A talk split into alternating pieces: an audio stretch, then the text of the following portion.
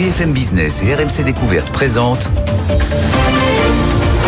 Good Morning Business avec Laure Closier jusqu'à 9h. 5h59 sur BFM Business et sur AMC Découverte. Bonjour à tous, c'est la matinale de l'économie qui commence. On est ensemble et en direct jusqu'à 9h. C'est compliqué de voir si notre pays attire les étrangers. On a eu des signaux contradictoires cette semaine. On vous a raconté que les Américains nous boudent alors que du côté du Qatar, on est sur un investissement de 10 milliards d'euros.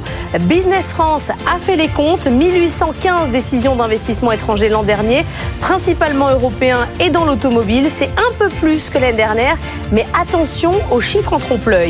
Et la recherche dans tout ça, à l'occasion du sommet Choose Science à Paris-Saclay, cette question, est-ce qu'on en fait assez pour notre avenir? Médecine, spatiale auront des crédits annulés cette année. Est-ce qu'on se tire une balle dans le pied? Question posée à Nicolas Dose et Jean-Marc Daniel à 7h10. Et puis un peu d'espoir sur le cancer, ça sera à 7h20 avec Sandra Houcher du World Education Heritage. Et l'automobile, justement, secteur dans lequel l'Europe met tant d'investissements, est-ce que c'est judicieux face aux Chinois? Même les Américains s'inquiètent. Antoine Delard à Washington va nous raconter la nouvelle guerre commerciale autour des voitures connectées. Que peut faire l'Europe pendant ce temps-là? C'est compliqué. Réponse à 6h30. En tout cas, du côté des équipementiers automobiles, la transition électrique a commencé et elle est difficile. Des plans sociaux annoncés un peu partout. C'est le cas notamment de Valeo. 8h15, notre invité est Christophe Perilla. Il est 6h pile. Le journal, c'est avec Stéphanie Colo.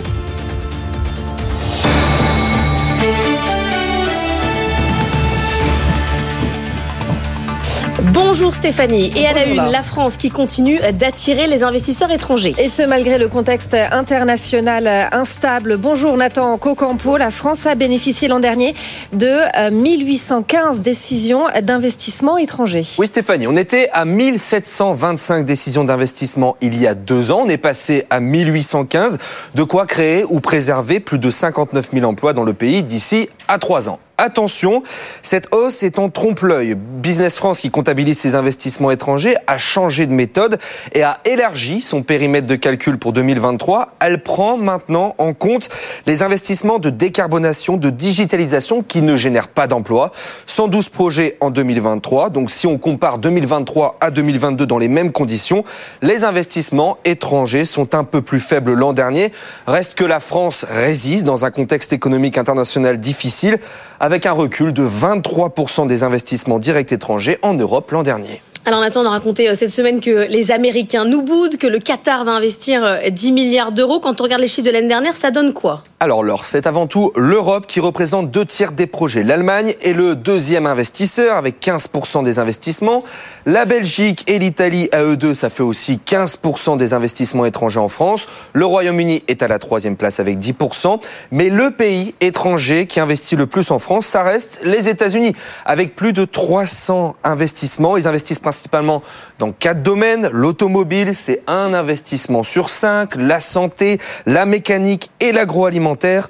30% des investissements vont dans les filières de France 2030, les filières d'avenir subventionnées par l'État, les batteries, les semi-conducteurs, l'hydrogène. Et enfin, ces investissements sont pour moitié des créations de sites et pour l'autre moitié des extensions de sites.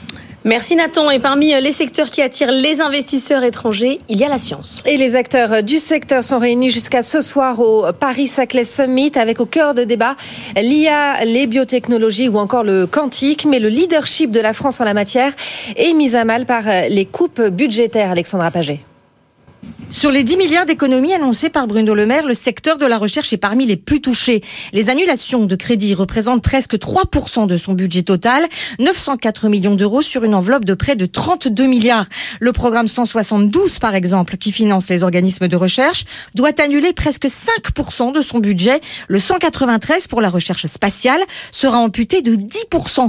Le ministère de l'Enseignement supérieur et de la Recherche doit lui aussi se serrer la ceinture. Concerné par 588 millions d'euros d'annulation. L'administration fait savoir que les salaires et moyens des laboratoires seront préservés, mais ces coupes sombres sont un signal catastrophique selon le syndicat de la recherche scientifique et marquent un coup d'arrêt à la progression budgétaire actée par la loi de programmation de 2020. Le président de la République s'était pourtant engagé en décembre à continuer à donner plus de moyens à la recherche. Une des solutions pour pallier ce manque de moyens, les partenariats publics-privés d'ailleurs mis à l'honneur par Choose Science, donc le financement des laboratoires par les entreprises pas toujours du goût du monde scientifique, soucieux de son indépendance. Est-ce qu'on en fait assez pour la recherche? 7h10, débat dose Daniel. 7h20, Sandra Houchet du World Education Héritage. Et puis, cette nouvelle guerre commerciale entre la Chine et les États-Unis. Après les semi-conducteurs et les technologies de pointe, les voitures connectées sont désormais dans le viseur de Washington. Leurs logiciels embarqués et leurs composants venant de Chine pourraient représenter un risque en termes de collecte des données et donc pour la sécurité nationale selon Washington. Joe Biden ordonne l'ouverture d'une enquête. Tous les détails à 6h30 avec euh, notre correspondant correspondant à Washington. Pendant ce temps-là, en France, les ventes de voitures neuves reprennent des couleurs. Euh, près de 142 600 véhicules particuliers ont été immatriculés le mois dernier, soit une hausse de près de 13% en février sur un an, euh, selon la plateforme automobile. Tirée par les ventes de Stellantis en hausse de 21%, le groupe Renault voit ses ventes progresser de près de 6% en rythme annuel. Et sur les deux premiers mois de l'année, le marché enregistre une hausse de 11,2% sur un an. Et la révolution de l'électrique, autant euh, ça se voit dans les chiffres des constructeurs qui commencent à des véhicules électriques en temps c'est compliqué du côté des équipementiers, notamment français. Valeo a publié ses résultats annuels. Bénéfice net en baisse de 4% en 2023 à 220 millions d'euros. Son chiffre d'affaires est lui en hausse de 10% sur un an à 22 milliards d'euros. Le groupe valide ses objectifs mais revoit à la baisse ses ventes pour 2025. Valeo, comme d'autres équipementiers européens, doit s'accrocher pour tenir face à la transition vers l'électrique. Justine Vassogne. Après des années Covid très difficiles, Valeo reste dans le vert en 2023 avec un bénéfice en légère baisse de 4% et une marge opérationnelle qui frôle les 4%. C'est encore loin des marges affichées par Renault ou Stellantis. La transition vers l'électrique réussit pour le moment mieux aux constructeurs automobiles. Ils ont l'avantage, explique un expert, ils ont la main sur les prix, la croissance, les marges. Les équipementiers sont au contraire très secoués. Ils doivent tirer un trait ou presque sur leur cœur de métier autour du moteur thermique. Valeo annoncé la suppression de 1150 postes dans le monde, dont 235 en France. La conséquence de la fusion de deux de ces quatre pôles d'activité dédiés au système thermique et à la motorisation électrique. Une organisation plus flexible selon la direction qui permet de s'adapter à une accélération ou un infléchissement du marché de l'électrique. Pour vivre avec son temps, Valeo a aussi décidé de miser à fond sur la conduite autonome qui a représenté en 2023 plus de la moitié de ses prises de commandes. Christophe Perria, le patron du groupe, l'affirme maintenant sans sourciller. Valeo est une entreprise de tech. 8h15, le grand entretien, c'est avec Christophe Perilla, le directeur général de Valeo. Autre résultat dans l'actualité. Oui, ceux du groupe de matériaux de construction Saint-Gobain qui publie un bénéfice net en baisse de 11% en 2023 à 2,6 milliards d'euros. En Europe du Nord, le chiffre d'affaires chute de 23%, pénalisé par la crise de la construction neuve et de l'immobilier. Le groupe anticipe un marché en repli pour cette année encore. Toujours dans l'actualité entreprise, CNP Assurance va mettre la main sur les activités santé et prévoyance de la mutuelle générale. L'objectif est de devenir un acteur majeur dans le domaine de la protection sociale. On ne connaît pas le montant de l'opération qui ne devrait pas avoir de conséquences sur l'emploi selon les deux groupes. Est-ce que vous avez fait le plein de lessive et de couches pour bébé ces derniers jours, Stéphanie? Eh bien, en tout cas, c'était le jour J. Vous auriez dû. C'était, voilà, c'est parce que c'est aujourd'hui le jour J pour la loi des crozailles. Le plafonnement des promos à 34% sur les produits d'hygiène et d'entretien s'applique à partir d'aujourd'hui pour les distributeurs. Alors, dans quel état d'esprit sont-ils et comment ils s'adaptent On voit ça avec Pauline Tadevin. Comme dans un sprint final, les différentes enseignes ont multiplié les méga promotions ces derniers jours. On a bombardé avant, résume une source. Ces opérations permettaient aux distributeurs d'attirer les clients qui stockaient et complétaient leur panier avec d'autres articles. Les volumes vont baisser, prédisait le patron des mousquetaires sur notre antenne il y a un an. L'Institut Nielsen estimait alors que les promotions au-dessus de 34% représentaient la moitié du chiffre d'affaires des distributeurs sur cette catégorie de produits produits d'hygiène et d'entretien. Cette mesure est regrettable, persiste un distributeur, d'abord pour le client, surtout en ce moment où il ne ressent pas encore le ralentissement de l'inflation. Un autre note que cela ne s'applique pas aux discounters type Action qui se fournissent dans les centrales à l'étranger. Tous estiment que les grands gagnants, ce sont les multinationales. Mais ce n'est pas la fin du monde non plus, relativisent plusieurs distributeurs qui comptent notamment s'appuyer sur leurs marques propres, qui représentent déjà par exemple un tiers des produits vendus par Système U, 36% par Carrefour et dont les volumes progressent. Une nouvelle école pour les créatifs va ouvrir ses portes. Euh, baptisée We Are School, elle est inaugurée aujourd'hui par le club parisien We Are. Cette école forme les dirigeants aux grandes transformations à venir dans les secteurs créatifs et culturel. On voit ça avec Régine Ralèche. Restaurant, espace de coworking, studio, Le studio est totalement équipé en son, en lumière, en caméra. Et donc voilà, c'est notre petite entre médiatique. Eric Newton, cofondateur de We Are, nous ouvre les portes de cet hôtel particulier du 8e arrondissement. Réparti sur quatre étages et plus de 1400 mètres carrés, les espaces du club offrent un design luxueux et chaleureux pour recevoir les grands noms des médias qui se retrouvent lors de dîners, spectacles et conférences. J'ai lancé We Are pour une raison simple, c'était de se dire, un, il faut faire rayonner ces industries qui sont euh, un outil de soft power extraordinaire pour la France, d'une part, et d'autre part permettre à ces euh, décisionnaires, hommes et femmes, de travailler ensemble. Le club compte 1200 membres issus de plus de 600 entreprises et institutions. La nouveauté, la We Are School, l'école pour former les dirigeants aux grandes transformations qui touchent les industries de la création comme l'intelligence artificielle. Il y a une urgence à se former sur ces sujets-là parce qu'encore une fois, euh, il y a ceux qui prendront le train et il y a ceux qui resteront sur le quai.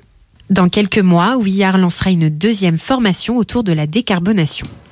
Oprah Winfrey et Wet Watchers, c'est fini. Oui, la star américaine abandonne le conseil d'administration de l'entreprise dont elle faisait partie depuis presque dix ans. Dans la foulée de l'annonce de ce départ, le titre a chuté de 18%. Elle a récemment reconnu prendre des médicaments prescrits contre l'obésité et qui font les affaires des laboratoires danois Novo Nordisk et de l'américain Eli Lilly. Taylor Swift, c'est désormais euh, un sujet euh, économique. La mégastar américaine continue d'affoler les compteurs. Après ses concerts aux États-Unis, à Tokyo et en Australie. Elle fait escale à Singapour pour euh, six représentations prévues à partir de demain. 300 000 fans sont attendus. La cité-État a sorti le carnet de chèques pour s'assurer de l'exclusivité de la star dans la région. Marion Zipfel, la correspondante de BFM Business en Asie. Oui, c'est toute la petite cité-État asiatique de 5,5 millions d'habitants qui s'enflamme pour Taylor Swift, pour sa musique bien sûr, mais aussi pour les retombées économiques estimé entre 260 et 380 millions de dollars, avec 70% des fans attendus de l'étranger, car Singapour, c'est la seule destination de Taylor Swift en Asie du Sud-Est. Une exclusivité qu'aurait négocié le gouvernement singapourien 2 à 3 millions de dollars par concert et qui fait grincer des dents Bangkok, Jakarta et Manille, qui elles aussi auraient aimé profiter de l'effet Taylor Swift. Mais Singapour a d'autres atouts que son carnet de chèques, c'est un hub incontournable, réputé entre autres pour la qualité de ses infrastructures et qui, depuis la sortie du Covid, mise sur le business des concerts comme nouveau moteur de croissance et attire les stars de la K-pop comme Blackpink, Ed Sheeran et plus récemment Coldplay. Avec Taylor Swift, Singapour entend consolider son rôle incontournable dans les tournées mondiales et peut-être aussi faire mentir Time Out, qui en 2018 la considérait comme la deuxième ville la plus ennuyeuse du monde. Voilà, il est grand temps, Stéphanie, qu'on aille à un concert de Taylor Swift. Allons-y. Allons-y. 6h11, la bourse. On retrouve Antoine Larigauderie à Euronext à Paris. Antoine, euh, bah c'est la même question tous les jours. Les 8000, c'est pour quand? Bah, a priori, on, prend une option sérieuse hein, pour cette fin de semaine parce qu'après euh, une petite phase d'indécision, on a vu une consolidation lente. Euh, il y a pas mal d'obstacles aussi euh, qui se sont formés, d'obstacles techniques en direction de ces 8000, mais l'objectif est toujours là. Et donc, a priori, on devrait repartir sur une tendance positive ce matin pour la dernière séance de la semaine. Sans doute un petit effet premier du mois aussi. Puis on va se mettre au diapason de Wall Street, hein, puisqu'on a eu un record absolu pour le S&P 500, ça on a l'habitude. Record absolu pour le Nasdaq, le Nasdaq Composite, un premier depuis novembre 2021, au-delà des 16 000 points. Et ce matin, il y a du vert partout en Asie. Donc pas de raison qu'on n'y retourne pas à Paris. Et sans doute, euh, à l'ouverture, des vues sur un nouveau record historique. On en a signé un euh, hier en séance à 7 977. Ça semble bien parti pour aller euh, un peu plus haut, pour améliorer tout ça de quelques points. Encore une fois, on a des entreprises en renfort et des résultats records. et malgré les mauvaises surprises qu'on peut avoir par ailleurs, hein, les Euro Happy, les Nexity qui se sont quand même effondrés hier, on reste quand même très largement optimiste sur les marchés. Bon, attention quand même, Antoine, aux statistiques. On a vu ces derniers jours que le marché y était sensible. Oui, même si les dynamiques d'inflation semblent vouloir euh, se calmer euh, décisivement aux États-Unis, on a toujours quelques pointes en Europe, un peu plus hautes que prévu. Et euh, on a vu que ça avait fait un peu pression sur les indices justement hier. Donc on va guetter ce matin ce qui se passe du côté des PMI européens. Les indices de directeurs d'achat, ils seront publiés à 10h. Hein, c'est la deuxième estimation pour le mois de février. On aura aussi l'inflation, l'indice des prix pour la zone euro, publié à 11h. On attend que ce soit calmé du côté des 2,5% hein, sur le mois de février. On aura également les chiffres du chômage à la même heure pour le mois de janvier. Puis aux États-Unis, dépenses de construction à 16 heures, un indicateur toujours important pour le mois de janvier. 16 heures aussi, l'ISM manufacturier, hein, l'équivalent des, PMI pour l'Europe. On attend aussi les, chiffres de février là. Et puis à 16 heures, l'indice de confiance de l'Université du Michigan. C'est la deuxième estimation pour février. les taux, eux, ils sont largement détendus. Hein. le taux 10 ans américain après les chiffres de l'inflation PCE qui était inférieur aux attentes. Donc on revient du côté des 4,2%. Et du coup, l'euro-dollar revient tester ses supports côté d'un 0,8. Merci Antoine, on se retrouve dans 10 minutes pour les cryptos. On est vendredi, on parle immobilier. Good Morning Business, la vie IMO. Et cette question que vous vous posez sûrement, puisqu'on est à 5 mois des Jeux Olympiques, est-ce qu'on peut sous-louer son logement? Marie-Cœur de Roy est allée voir dans le détail et elle vous donne tous ses tips. Un locataire a-t-il le droit de sous-louer son appartement à l'occasion de l'arrivée des Jeux Olympiques? Euh, De plus en plus de locataires des villes hautes s'interrogent et pour cause, les tarifs des locations saisonnières s'envolent littéralement. En ce moment, par exemple, un studio parisien se loue 2 à 300 euros la nuit à l'occasion des Jeux Olympiques. C'est deux à trois fois plus qu'en temps normal, mais soyons très très clairs, il est formellement interdit euh, de sous-louer euh, son appartement sous aucun prétexte quand on est locataire du parc social. Dans le parc privé, on peut toujours obtenir l'autorisation écrite de son propriétaire, mais ce ne sera pas simple. Alors les propriétaires bailleurs seront-ils plus souples à l'occasion des Jeux Olympiques et comment les convaincre? D'abord, si votre propriétaire passe par un gestionnaire, vous aurez peu de chances de le convaincre.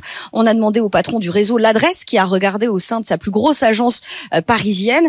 Ici, les demandes de locataires portant sur de la sous-location restent ultra minoritaires, mais elles ont été multipliées par 5 à l'approche des Jeux Olympiques. Pour autant, la totalité des propriétaires se sont opposés à donner leur accord à de la sous-location. En réalité, euh, seuls les propriétaires qui gèrent leurs biens en direct seraient susceptibles euh, de donner leur feu vert. Et encore, effectivement, il faudra les convaincre. Et attention, vous ne pourrez pas faire miroiter à votre propriétaire un partage euh, de gains énorme. Pourquoi? Parce que c'est l'autre règle de la sous-location, vous ne pouvez pas pratiquer des sous-loyers supérieurs au loyer dont vous êtes vous-même redevable. Face à ces règles ultra restrictives, va-t-on assister à une explosion euh, de sous-location illégale Il y a effectivement de fortes chances que beaucoup de locataires cèdent à la pas du gain, mais ils n'ont sans doute pas conscience des risques qu'ils encourent. D'abord, l'intégralité des gains perçus pendant la sous-location illégale devront être reversés euh, au propriétaire bailleur. Il faudra aussi lui verser des dommages et intérêts. Enfin, le pire, ce sera sans doute ça, la résiliation immédiate de votre bail. Et puis attention, hein, si vous pensez pouvoir vous contenter seulement de l'accord de votre propriétaire sans appliquer le fameux plafonnement du sous-loyer. Là encore, vous prenez de gros risques. Non pas que le touriste, le sous-locataire viendra se plaindre, mais le propriétaire lui-même pourrait être à la manœuvre parce que c'est lui qui euh, toucherait euh, les gains empochés pendant la sous-location illégale. Et puis à ceux que je n'aurais pas fini de dissuader, sachez que les propriétaires seront particulièrement vigilants. Ils iront scruter euh, les sites de location saisonnière et puis ils mettront en alerte évidemment le voisinage et les éventuels gardiens d'immeubles. Voilà, en gros, ne sous-louez pas. C'est ce qu'il faut euh, retenir. Dans un instant, est-ce que vous êtes capable de reconnaître une vache d'une autre vache? De la même race, évidemment. Sinon, c'est pas drôle. Vous, non, mais par contre, l'intelligence artificielle, oui, il y a une pépite pour ça. Celle d'Anthony Morel, ça s'appelle AI Heard. À tout de suite. Good Morning Business, la pépite d'Anthony. La pépite d'Anthony, tous les vendredis, vos pépites préférées, vos technologies euh, que vous trouvez incroyables, Anthony. Et ce matin, on va parler évidemment d'agriculture avec des vaches et une pépite qui suit en temps réel le comportement des animaux. Oui, un coup de cœur, pas seulement parce que c'est une start-up nantaise, même si ça pourrait suffire en soi, mais c'est vrai qu'on a beaucoup parlé d'agritech cette semaine. Ça va terminer la semaine en beauté, puisque notre start-up du jour, alors je vais essayer de bien le prononcer, c'est AI Heard, donc AI Heard, l'intelligence artificielle au service du troupeau. On pourrait traduire ça comme ça et son euh, directeur des opérations, Édouard Asselin, bonjour. Bonjour Anthony. A mis au point une intelligence artificielle, des caméras intelligentes capables de reconnaître des vaches. C'est de la reconnaissance faciale pour les vaches, si vous voulez dire, si on peut dire. Euh, vous allez nous expliquer comment ça marche et surtout à quoi ça va servir aux agriculteurs. Tout à fait. Merci de me recevoir déjà. Donc le, le principe, c'est effectivement d'avoir un outil qui va permettre d'aider l'éleveur dans la conduite quotidienne de son troupeau et la prise de décision euh, dans, les, euh, dans la, vie de ces, animaux. Les, il existe déjà un certain nombre de solutions qui équipent les, euh, les élevages pour aider justement les, les, éleveurs, mais qui sont principalement basées aujourd'hui sur des capteurs, des, des, objets connectés portés par les animaux, que ce soit des colliers, des podomètres, des, des boucles d'oreilles. Là, l'idée, c'est de, de s'affranchir justement de tout capteur sur l'animal, euh, à la fois pour des questions de confort pour l'animal, mais aussi pour, pour l'éleveur.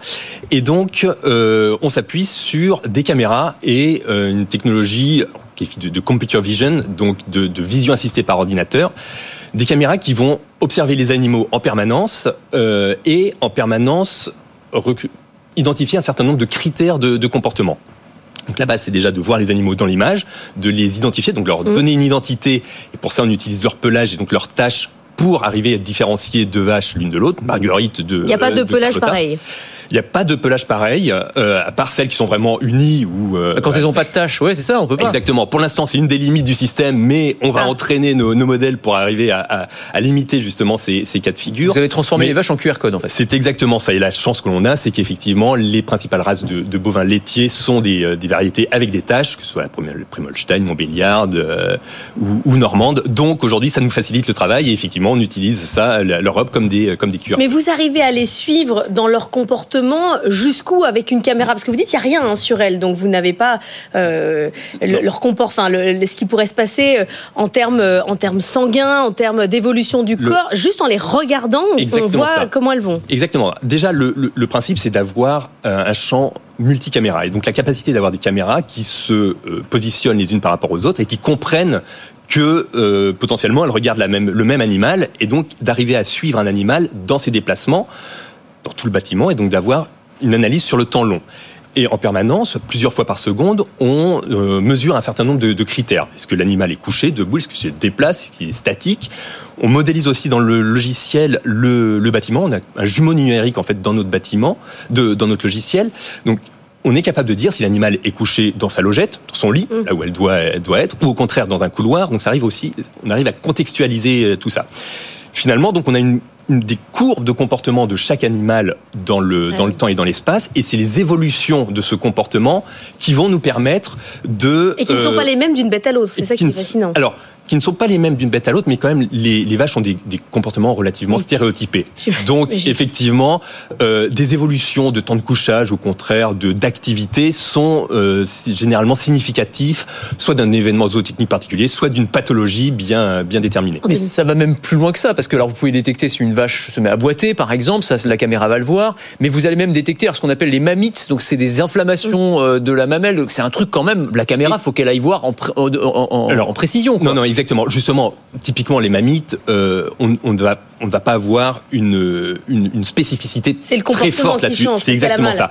Globalement, toutes les pathologies, toutes les anom toutes, vraiment toutes les maladies ont un impact sur le comportement de l'animal. Donc nous, ce qu'on va détecter, c'est un, une, une, évolution du comportement. Typiquement, une vache qui euh, souffre de mammites, c'est une vache qui va moins se, euh, va moins être couchée, va moins appuyer sur, la, sur les mamelles.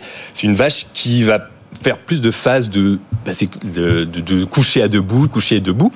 Donc ça, on va pouvoir le détecter et de manière très tôt. Donc on va peut-être pas être capable de dire à l'éleveur ah tel animal a une mamite. Par contre, dire il y a un exactement, il y a une vous anomalie de ce comportement. À mesurer combien de temps ça fait gagner euh, à l'agriculteur parce qu'en fait c'est un œil nuit et jour. Enfin, L'avantage il est là, c'est vraiment c'est l'œil augmenté de l'éleveur, c'est la capacité à le décharger d'une fonction qui est nécessaire, qui est de l'observation de ces animaux, mais il a tellement de choses à faire qu'il ne peut pas passer non plus toute sa journée à observer ces animaux.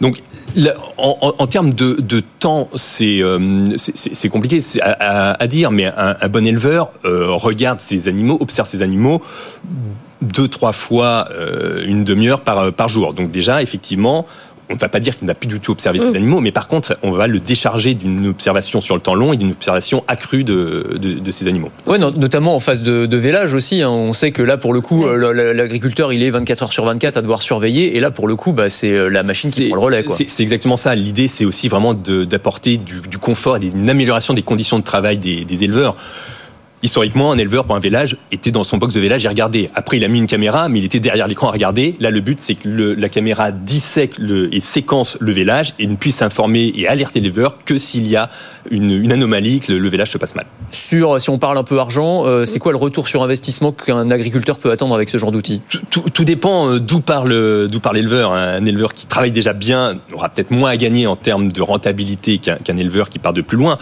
Grosso modo, euh, le, on peut, un, éleveur peut, peut espérer gagner 10 à 15% en termes de sur, les, sur ses coûts de production, puisque c'est vraiment la variable d'ajustement aujourd'hui pour les éleveurs. 10 à 15 sur les coûts de production. C'est beaucoup. Euh, globalement, il y a énormément d'impacts liés euh, soit à la détection, soit à la santé, qui influent soit sur les coûts vétérinaires, soit sur la production des animaux. Et c'est vraiment sur ces éléments-là que l'éleveur peut, peut... 300 000 euros de chiffre d'affaires, ça fait combien d'éleveurs à peu près équipés aujourd'hui? Aujourd'hui, on a une quarantaine d'éleveurs équipés euh, qui sont euh, historiquement vraiment des des éleveurs pilotes qui nous oui. ont vraiment permis d'équiper des premières euh, des premiers élevages et surtout acquérir de la donnée. On est sur des modèles de d'intelligence artificielle, donc il faut qu'on entraîne nos, nos, réseaux de neurones, déjà différencier des animaux, reconnaître une vache dans une image, et puis déjà commencer effectivement à analyser les comportements. Donc aujourd'hui 40 euh, 40 éleveurs équipés qui nous permettre vraiment d'avoir cette base de connaissances et ce, ces, ces datas sur lesquelles baser nos, nos, algorithmes de prédiction. Et I heard, c'est vrai que c'est pas facile euh, à dire, mais on y arrive quand on s'entraîne. Vrai donc... sujet, euh, on de disait déjà, ouais, on visait déjà euh, worldwide au début, on va déjà se concentrer sur la France pour, euh, pour essayer de faire bien. Merci beaucoup Edouard Asselin d'avoir été avec nous. On débrief la pépite, ça sera tout à l'heure à 8h10. Tout de suite, c'est les cryptos.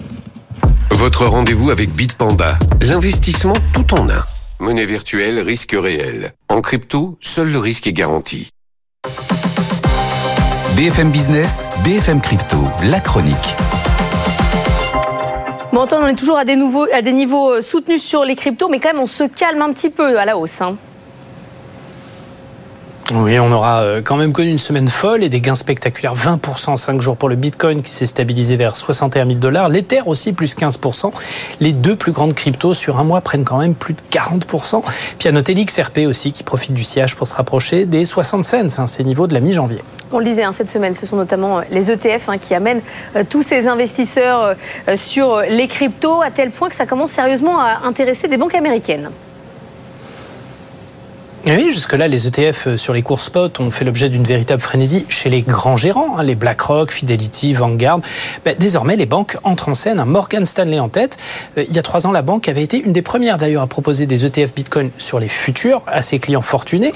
Et elle réfléchit désormais à proposer des ETF spot via sa propre plateforme de trading. Alors, est-il question de vendre les produits des grands gérants récemment approuvés ou de vendre ses propres ETF spot?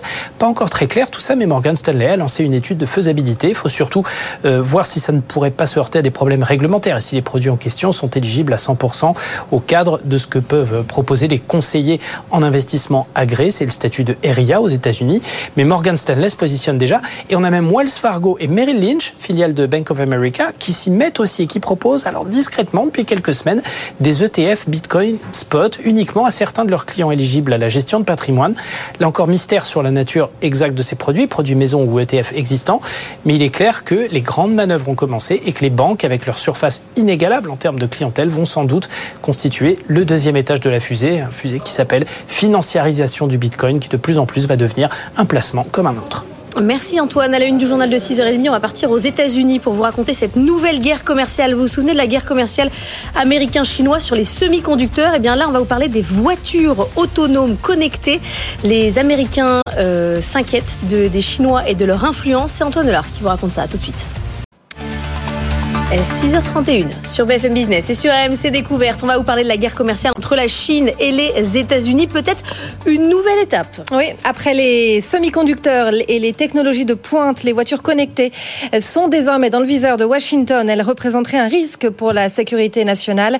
Joe Biden a ordonné l'ouverture d'une enquête. On retrouve Antoine Lard à Washington. Oui, le président américain dit que les voitures électriques chinoises posent potentiellement un problème de sécurité nationale. Ces véhicules qui sont bardés d'électronique collectent beaucoup de données, des informations qui pourraient être transmises à Pékin et utilisées, pourquoi pas, à des fins d'espionnage. La ministre du Commerce imagine aussi un scénario dans lequel Pékin pourrait désactiver d'un seul coup et à distance tous les véhicules chinois circulant aux États-Unis afin de créer le chaos. L'enquête doit donc permettre d'évaluer ces risques et de mettre en place des garde-fous. Voilà en tout cas pour l'explication officielle. En réalité, cette mesure ressemble quand même fortement à du protectionnisme, une façon d'éviter que les voitures made in China ne viennent inonder le marché américain précisément à un moment où Joe Biden tente de convertir les constructeurs à l'électrique. Alors il y a déjà euh, des barrières, des tarifs douaniers extrêmement élevés à plus de 27%, mais ça pourrait bientôt ne plus suffire parce que certaines marques chinoises cherchent à les contourner tout simplement en s'installant au Mexique. C'est le cas de BYD par exemple, qui est devenu le numéro un mondial de la voiture électrique devant Tesla et qui pourrait prochainement ouvrir une usine à proximité de Mexico. En Europe, en revanche, l'Italie ouvre ses portes aux constructeurs asiatiques. Giorgia Meloni veut mettre fin au monopole de, euh, Stellantis et pour produire plus de véhicules, elle compte donc sur un second constructeur euh, chinois, Nathan Cocampo. Oui, Stéphanie, l'Italie a un seul constructeur dans son pays, Stellantis, avec qui Meloni est en plein, plein bras de fer. Elle l'accuse de favoriser les intérêts des usines françaises au détriment de l'Italie. Fini le monopole pour atteindre son objectif de produire un million de véhicules par an dans le pays contre 750 000 aujourd'hui. Le gouvernement italien veut un second constructeur et fait donc les yeux, les yeux doux aux Chinois. Des pourparlers sont en cours avec trois groupes automobiles selon le ministre des entreprises italiens. Mais l'Italie reste tout de même prudente sur le risque d'une concurrence déloyale et veut une réciprocité dans les relations. Alors et dans les autres pays? Alors, en Europe, il y a la France, l'Allemagne, la Pologne, l'Espagne qui s'étaient positionnés pour accueillir la première usine européenne de BYD. Finalement, le constructeur chinois avait choisi de s'implanter en Hongrie, mais depuis, l'Union européenne a quelque peu changé de cap. En septembre dernier, la Commission a lancé une enquête sur les subventions accordées par Pékin à ses constructeurs. Objectif, objectif déterminer si cette concurrence est déloyale, avec potentiellement derrière la mise en place de droits de douane. La France qui a aussi exclu de son bonus sur les véhicules électriques les constructeurs chinois. Il faut dire que c'est toute l'industrie automobile européenne qui s'inquiète de l'arrivée de cette concurrence électrique. Très bon marché. Créer un Airbus de la voiture électrique. Voilà ce que plaide euh, le patron de Renault qui voudrait davantage de coopération entre les marques européennes. Autre stratégie chez Stellantis qui de son côté a investi un milliard et demi d'euros chez Leapmotor, une alliance chinoise pour concurrencer les Chinois. Carlos Tavares qui veut faire en sorte que l'offensive asiatique se fasse à son bénéfice et non l'inverse. Alors que peut faire l'Europe face au rouleau compresseur chinois dans la voiture électrique? 8h15 Notre invité c'est le patron de Valeo, Christophe Perilla.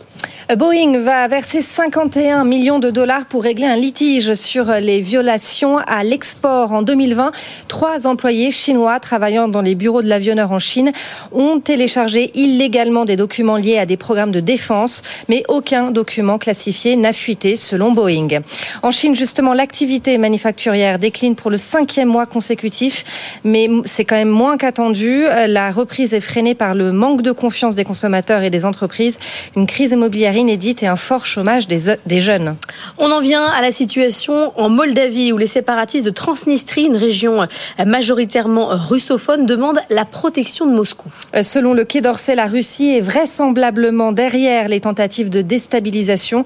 La situation est suivie avec beaucoup d'attention, notamment aux États-Unis qui disent soutenir fermement la souveraineté et l'intégrité territoriale de la Moldavie. On y revient évidemment dans le détail dans le monde qui bouge à 6h50 et 7h40. Dans le même temps, Vladimir Poutine brandit une nouvelle fois la menace nucléaire, une menace réelle en cas d'escalade du conflit en Ukraine, a-t-il déclaré lors de son discours à la nation hier, en réponse aux propos d'Emmanuel Macron qui n'excluait pas l'envoi de troupes occidentales au sol, une rhétorique irresponsable pour Washington. Le président russe s'est aussi félicité de l'avancée de son armée en Ukraine à deux semaines de l'élection présidentielle qu'il devrait remporter sans surprise. En France, syndicats et patronats ont à nouveau rendez-vous aujourd'hui pour parler emploi des seniors. Le patronat, le patronat a mis plusieurs mesures sur la table, pour l'instant rejetées par les syndicats. La négociation qui est censée se conclure le 26 mars pourrait, pour le coup, se prolonger, Caroline Morisseau. Pour le patronat, tout tourne autour d'une mesure, la création d'un CDI senior, un contrat qui serait réservé uniquement aux demandeurs d'emploi de plus de 60 ans, voire moins en cas d'accord de branche, avec deux gros avantages pour l'employeur. Il s'engagerait à conserver le salarié jusqu'à sa retraite à taux plein, mais au-delà, il pourrait s'en séparer, alors qu'aujourd'hui, une entreprise n'a pas le droit de mettre un salarié qui ne le souhaite pas à la retraite avant ses 70 ans. Autre avantage, si le nouvel emploi est moins bien rémunéré, ce CDI pourrait se cumuler avec l'assurance chômage, qui prendrait à sa charge une partie de la différence. C'est en tout cas ce que réclame le MEDEF. La CPME va même plus loin. Pour elle, ce contrat doit être assorti d'une réduction des charges patronales. Reste que pour l'instant, les syndicats disent non. Tous dénoncent une mesure stigmatisante et hors sujet. Pour eux, le problème n'est pas de faire revenir les seniors au chômage sur le marché du travail, mais de les y maintenir en les formant davantage ou en aménageant les fins de carrière. Et sur ce point, le MEDEF est prêt à une concession, permettre aux salariés de bénéficier de la retraite progressive, c'est-à-dire de passer à temps partiel tout en percevant une partie de leur retraite dès 60 ans au lieu de 62 ans. La ligne TGV Paris-Lyon sera bientôt en travaux, des, des gros travaux, Stéphanie. Oui, la SNCF prévoit quatre jours de fermeture complète entre le 9 et le 12 novembre, ce qui aura des répercussions hein, très importantes euh, sur le trafic sud-est. Il s'agit de moderniser la signalisation et de l'adapter aux normes européennes, Jean-Baptiste Huet. 1000 personnes mobilisées, 101 heures de fermeture. Selon SNCF Réseau, un tel chantier sur une ligne à grande vitesse est une première mondiale. Il s'agit de moderniser la signalisation ferroviaire et de passer à l'ERTMS, Système européen de gestion du trafic ferroviaire. Concrètement, cette modification va permettre de connaître la position exacte et la vitesse de tous les trains en temps réel et donc de réduire l'espacement entre les rames. De quoi augmenter la capacité sur la ligne Paris-Lyon de 13 trains par heure à 16, soit un gain de 25% sans nouvelles infrastructures. Une technologie qui se déploie progressivement en Europe depuis une vingtaine d'années. Il a fallu 5 ans de travaux pour construire 58 nouveaux postes d'aiguillage et un nouveau centre de commande à Lyon. Un saut technologique qui a un coût faramineux, 860 millions d'euros, principalement à la charge de SNCF Réseau. Un investissement qui permet d'abord de moderniser, d'entretenir le réseau ferré, de réaliser des gains de productivité, mais aussi de le préparer doucement à l'arrivée des futurs trains autonomes. Euh, toujours dans le secteur, la start-up Kevin Speed a signé un accord cadre avec SNCF Réseau pour faire rouler des trains à petit prix entre Paris, Lille, Lyon et Strasbourg à partir de 2028. 20 TGV ont été euh, commandés à Alstom en ce sens, moyennant un milliard d'euros d'investissement. Et puisqu'on parle de train, vous savez que ça passionne Emmanuel Le Chypre, son édito à 7h50 aujourd'hui. Le train, est-ce que c'est une activité qui peut vraiment être rentable? C'est pas sûr quand on regarde en Europe. 6h39, le retail. Morning Retail avec Altavia. Altavia, le groupe de communication internationale dédié au retail. Good Morning Business, Morning Retail.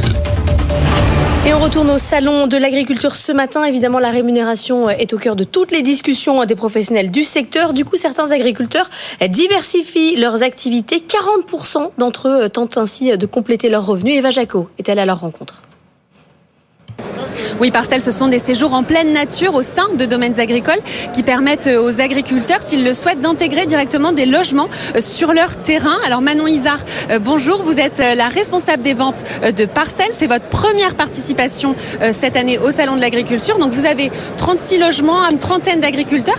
Comment est-ce que vous choisissez ces agriculteurs? C'est quoi les critères de sélection? Alors, on va plutôt se tourner vers des exploitations familiales où ils sont aussi concernés ben, par un tourisme durable, l'écologie. Deux heures max des grandes villes euh, pour l'accessibilité et aussi des lieux ben, avec un joli écran de nature euh, sans pollution, euh, sans pollution pardon, visuelle ou sonore. Qu'est-ce que ça apporte aux agriculteurs financièrement? Bah alors ça leur apporte un revenu en plus. on est à peu près à 40% du chiffre d'affaires reversé à l'agriculteur. Ça peut représenter entre 5 000 à 11 000 euros par an quand même pour l'agriculteur. Et ça lui apporte aussi ben, un revenu plus aussi de l'interaction sociale avec les voyageurs. Alors justement, vous parlez d'interaction sociale, euh, vous proposez aussi des extras, donc des expériences, et ça, ça rajoute un poids dans la balance. Oui, tout à fait, ça leur fait un revenu en plus, donc ils peuvent proposer euh, ben, des repas euh, en fonction de leur activité. Par exemple, ben, une ferme qui propose de la permaculture va faire l'initiation à la permaculture, une ferme laitière d'aller traire les vaches le matin, voilà, en fonction de leur activité agricole. Et ça peut chiffrer jusqu'à 100 euros, plus de 100 euros l'extra, par exemple, pour la permaculture. Je suis à présent avec Gaëlle Pulsini. Gaëlle, bonjour, vous êtes la cofondatrice de Fermalab. Fermalab c'est une solution euh, qui permet aux agriculteurs de euh, transformer directement eux-mêmes leur propre production. Aujourd'hui, vous avez une cinquantaine d'ateliers un peu partout en France. Euh, comment ça marche? C'est quoi le concept? Donc le concept, c'est de venir prendre un conteneur maritime vide qu'on va venir euh, équiper entièrement avec un process de transformation. Alors ça s'adapte à tous les produits, à toutes sortes de produits? Oui, on va pouvoir euh, vraiment adresser une grande variété de matières premières agricoles, comme euh, le lait, par exemple, le lait de vache, le lait de brebis, qu'on pourrait transformer par exemple en yaourt, en fromage. La filière euh, production animale, avec par exemple l'abattage de volailles, le calibrage d'œufs, la découpe de viande ou la transformation de poissons. Et également toute la filière végétale. Qu'est-ce que ça apporte à l'agriculteur de gérer lui-même sa production? L'accès à la transformation va vraiment permettre de venir apporter un complément de revenus à la personne qui transforme et également une diversification des revenus puisqu'il va pouvoir transformer tout ou partie de sa production euh, agricole. Cette année, vous allez atteindre un, million et demi euh, d'euros de chiffre d'affaires. Euh, quelle est l'ambition C'est quoi l'intérêt pour vous d'être ici aujourd'hui? Donc nous ici, on cherche vraiment bah, déjà à se faire connaître, à, montrer qu'on apporte une solution pour des, agriculteurs qui voudraient se lancer dans la transformation, parce qu'il peut y avoir des freins. Une solution clé en main qui permet de se libérer de toute contrainte, comme la construction de structures entièrement prises en charge par Fermalab. Good Morning Business, la pépite du web. Une question que vous êtes peut-être posée hier, est-ce que les salariés gagnent plus ce mois de février 2024 par rapport à février 2023 ah Oui, un jour de plus, est-ce que c'est un salaire en plus? C'est une bonne question et bien la réponse c'est non. La plupart des contrats de travail prévoient la mensualisation des rémunérations. Du coup, ça ne change rien sur bfmbusiness.com, vous apprendrez qu'il existe un mouvement de libération du 29 février. À quoi ça sert? Eh bien direction le site internet pour aller voir euh, si le combat doit être suivi par tous Dans un instant, sur euh, BFM Business et RMC Découverte, une pépite, une French Tech qui travaille avec le FBI. Pourquoi le FBI a besoin d'une expertise française? Eh bien sur la cybersécurité, une brique technologique qu'il n'avait pas. Euh, Samuel Assine, le président et cofondateur de Filigrane, est notre invité. À tout de suite. Good Morning Business. French Tech. 6h46, et ce matin, une French Tech qui travaille avec le FBI. C'est toujours chic de travailler avec le FBI, et c'est pour ça que vous êtes là, Samuel Assine, président et cofondateur de euh, Filigrane. Vous êtes un spécialiste de la cybersécurité. Qu'est-ce que le FBI est venu chercher comme brique technologique chez vous, chez nous, en France, qu'il n'avait pas aux États-Unis? Mais ils sont venus chercher en fait cette plateforme que nous développons, OpenCTI, qui est une plateforme qui permet de collecter et d'agréger et ensuite d'investiguer euh, des informations sur le renseignement d'intérêt cyber. Donc simplement les informations sur les cybercriminels sur lesquels le FBI enquête. Qu'est-ce qui, qu'est-ce qui, qu'est-ce qui vous différencie vous? J'imagine qu'il y a quand même plein de boîtes aux États-Unis qui avaient euh, une compétence proche de la vôtre. Non, ça n'existait pas. Alors en fait, ça n'existait pas exactement dans la forme dans laquelle on le fait. C'est-à-dire que nous, notre plateforme, elle permet en fait d'agréger et de et d'organiser des informations qui sont à la fois techniques, donc euh, finalement des preuves, euh, des évidences, des adresses IP, des noms de domaine, enfin ce qu'on trouve un peu dans la sphère numérique, mais aussi des informations non techniques sur les victimes, les secteurs ciblés, les organisations. Et donc en fait, organiser toutes ces informations au même endroit, ça n'existait pas jusqu'à présent. Je suis un peu lourde, mais chaque enquête, dans chaque enquête américaine du FBI, il y aura l'utilisation de votre solution. Alors l'objectif, c'est exactement ça. C'est que eux ont un système finalement pour leurs investigations en interne qu'ils ont développé chez eux. Donc chaque cas, chaque enquête a euh, bah, son case, son numéro, euh, ses évidences, etc. Et donc ce système-là est connecté à cette plateforme-là. Et donc en fait, on a le pendant. Et donc chaque enquête, chaque dossier euh, dans OpenCI donne lieu à, à, un dossier dans lequel vous avez les évidences, les noms des victimes, etc. Et qui, qui, qui leur permet aussi de corréler et d'avancer sur ces enquêtes. Anthony. Comment ça se passe concrètement quand on travaille avec le FBI Est-ce que déjà c'est eux qui viennent vous voir? Vous avez un coup de fil un jour? Bonjour, c'est le FBI. c'est un bon oui, c'est un canular. Vous raccrochez. Comment ça se passe? C'est à peu près ça. C'est à peu ah près ça C'est à peu près ça. Euh, ça se fait de manière euh, beaucoup plus formelle, euh, etc. Mais c'est un peu, c'est un peu le cas. C'est-à-dire que on est, on est vraiment dans un cadre de partenariat assez avancé. C'est-à-dire qu'ils contribuent aussi. Et nous, on, développe un logiciel open source. On, l'a dit en off juste avant. ils, contribuent au développement de ce logiciel pour leurs propres besoins aussi. Donc ils ont mis des ressources aussi. Et donc effectivement, un jour, ils nous disaient, ok, enfin, on, on a trouvé, on cherche une solution comme ça depuis longtemps. Votre solution est la bonne. Vous n'êtes même pas allé les démarcher non. c'est classe. C'est encore plus classe. C'est-à-dire si c'est eux qui viennent vous chercher, C'est incroyable. c'est pas mal. Pendant ce temps-là, vous avez levé euh, 15 millions euh, de dollars auprès euh, du prestigieux fonds Accel. C'est votre deuxième tour de table en 9 mois, parce que ce qu'il faut dire, c'est que ça fait deux ans que vous existez, ce qui est quand même euh, très récent, pour avoir déjà levé 15 millions et euh, signé avec le FBI. Quand on voit votre développement, à partir du moment où on a le tampon FBI, on voit clairement que votre développement commercial, il va être assez rapide. 15 millions, ça va être suffisant? Euh, oui, je pense. Non, en fait, ce qu'il faut, ce qu'il faut comprendre, c'est que alors déjà effectivement, on a 18 mois d'existence. Vous l'avez rappelé, on est, euh, on est plus d'une quarantaine aujourd'hui de, de- d'employés. On a l'objectif de terminer l'année aux alentours de 70. Euh, et euh, les 15 millions sont là effectivement pour avant tout développer euh, à l'international filigrane. Australie, États-Unis, euh, principalement les États-Unis.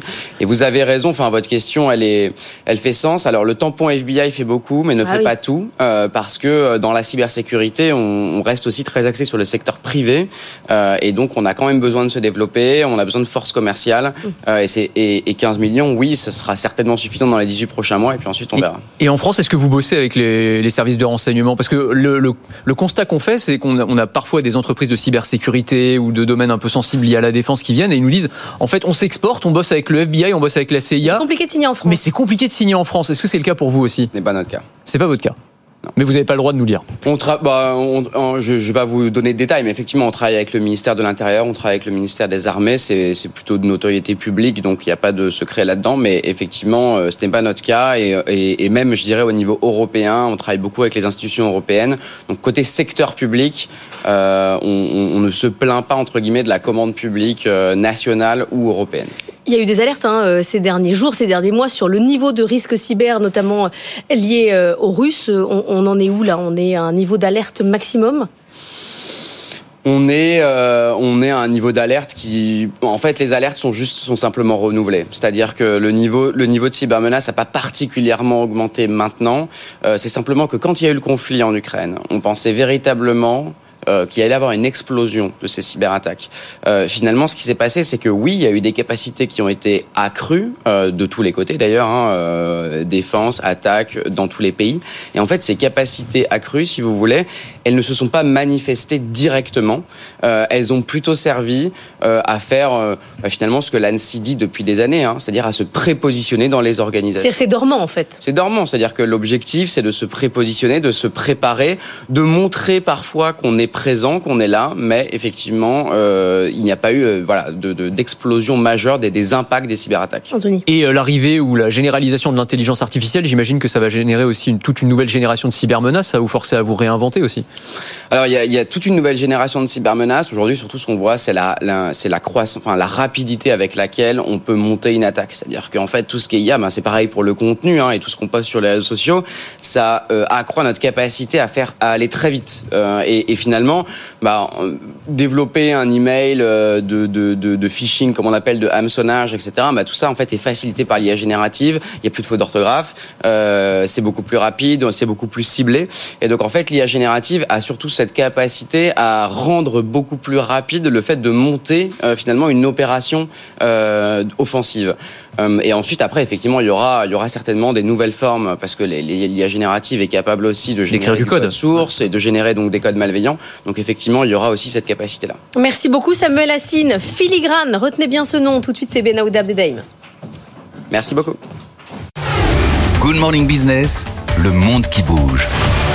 Benaouda Abdedaïm, des séparatistes russophones de Moldavie en appellent à la Russie pour protéger leur république autoproclamée euh, depuis la dislocation de l'URSS. Qu'est-ce qui se passe concrètement en Transnistrie?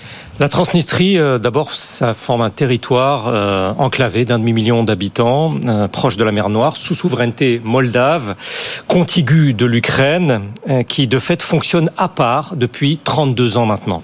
Les autorités de cette république qu'aucun État au monde ne reconnaît, y compris la Russie, ont formulé une requête à Moscou pour des mesures de protection face à la pression accrue, je cite, de la Moldavie. Les séparatistes russophones et leurs élus réunis en session extraordinaire ont affirmé que le pouvoir central à Chisinau euh, viole les droits économiques et sociaux des transnistriens. Le 1er janvier, le gouvernement moldave a imposé de nouveaux droits de douane sur les importations et les exportations de cette région sécessionniste. Les autorités de Transnistrie euh, évaluent le manque à gagner supplémentaire jusqu'à une trentaine de millions de dollars, ce qui, à l'échelle de cette entité isolée, euh, participerait selon elle à aggraver des menaces sans précédent.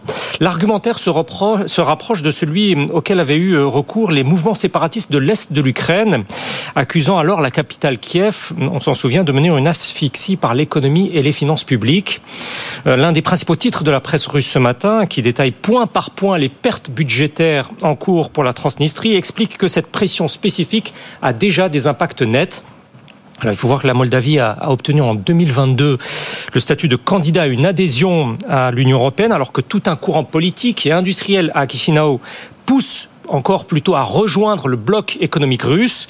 Sa présidente, la présidente de la Moldavie, à l'occasion hum, cette semaine d'un sommet des pays du sud-est euh, européen, a assuré que l'intention est toujours de parvenir à une résolution pacifique. D'après elle, ce que le gouvernement moldave euh, fait, ce sont de petits pas vers la réintégration économique du pays. Chisinau vise donc à une réunification en exerçant une contrainte graduelle sur les flux commerciaux de ce territoire séparatiste. Vladimir Poutine a très peu parlé de la Transnistrie euh, hier dans son discours. Quelles sont les, quelle est la position de, Moscou? Alors, pour l'heure, les séparatistes de, Transnistrie euh, appellent Moscou à euh, une aide diplomatique, pas militaire.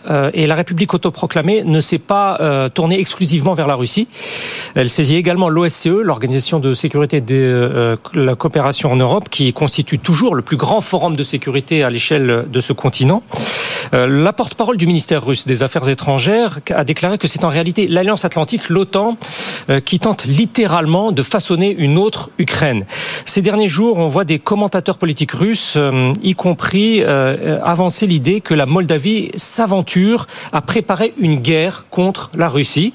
Mais l'État russe précise par ailleurs que la requête de la Transnistrie doit être examinée en session parlementaire avant d'éventuellement en tirer des conclusions. Potentiellement, il se dessinerait une reconnaissance formelle de l'indépendance de cette république autoproclamée. Une lettre américaine de politique euh, internationale relève que la Russie dispose certes de 1500 soldats basés en permanence dans ce territoire, mais qu'elle n'a pas procédé à une rotation des effectifs depuis une bonne dizaine d'années, ce qui fait dire au chef de la diplomatie moldave que les capacités militaires réelles de ces effectifs euh, sont euh, sujettes à caution. Son homologue d'Autriche, qui plaide instamment pour une accélération de l'entrée de la Moldavie dans l'UE, à une lecture des événements orientés vers le dossier ukrainien.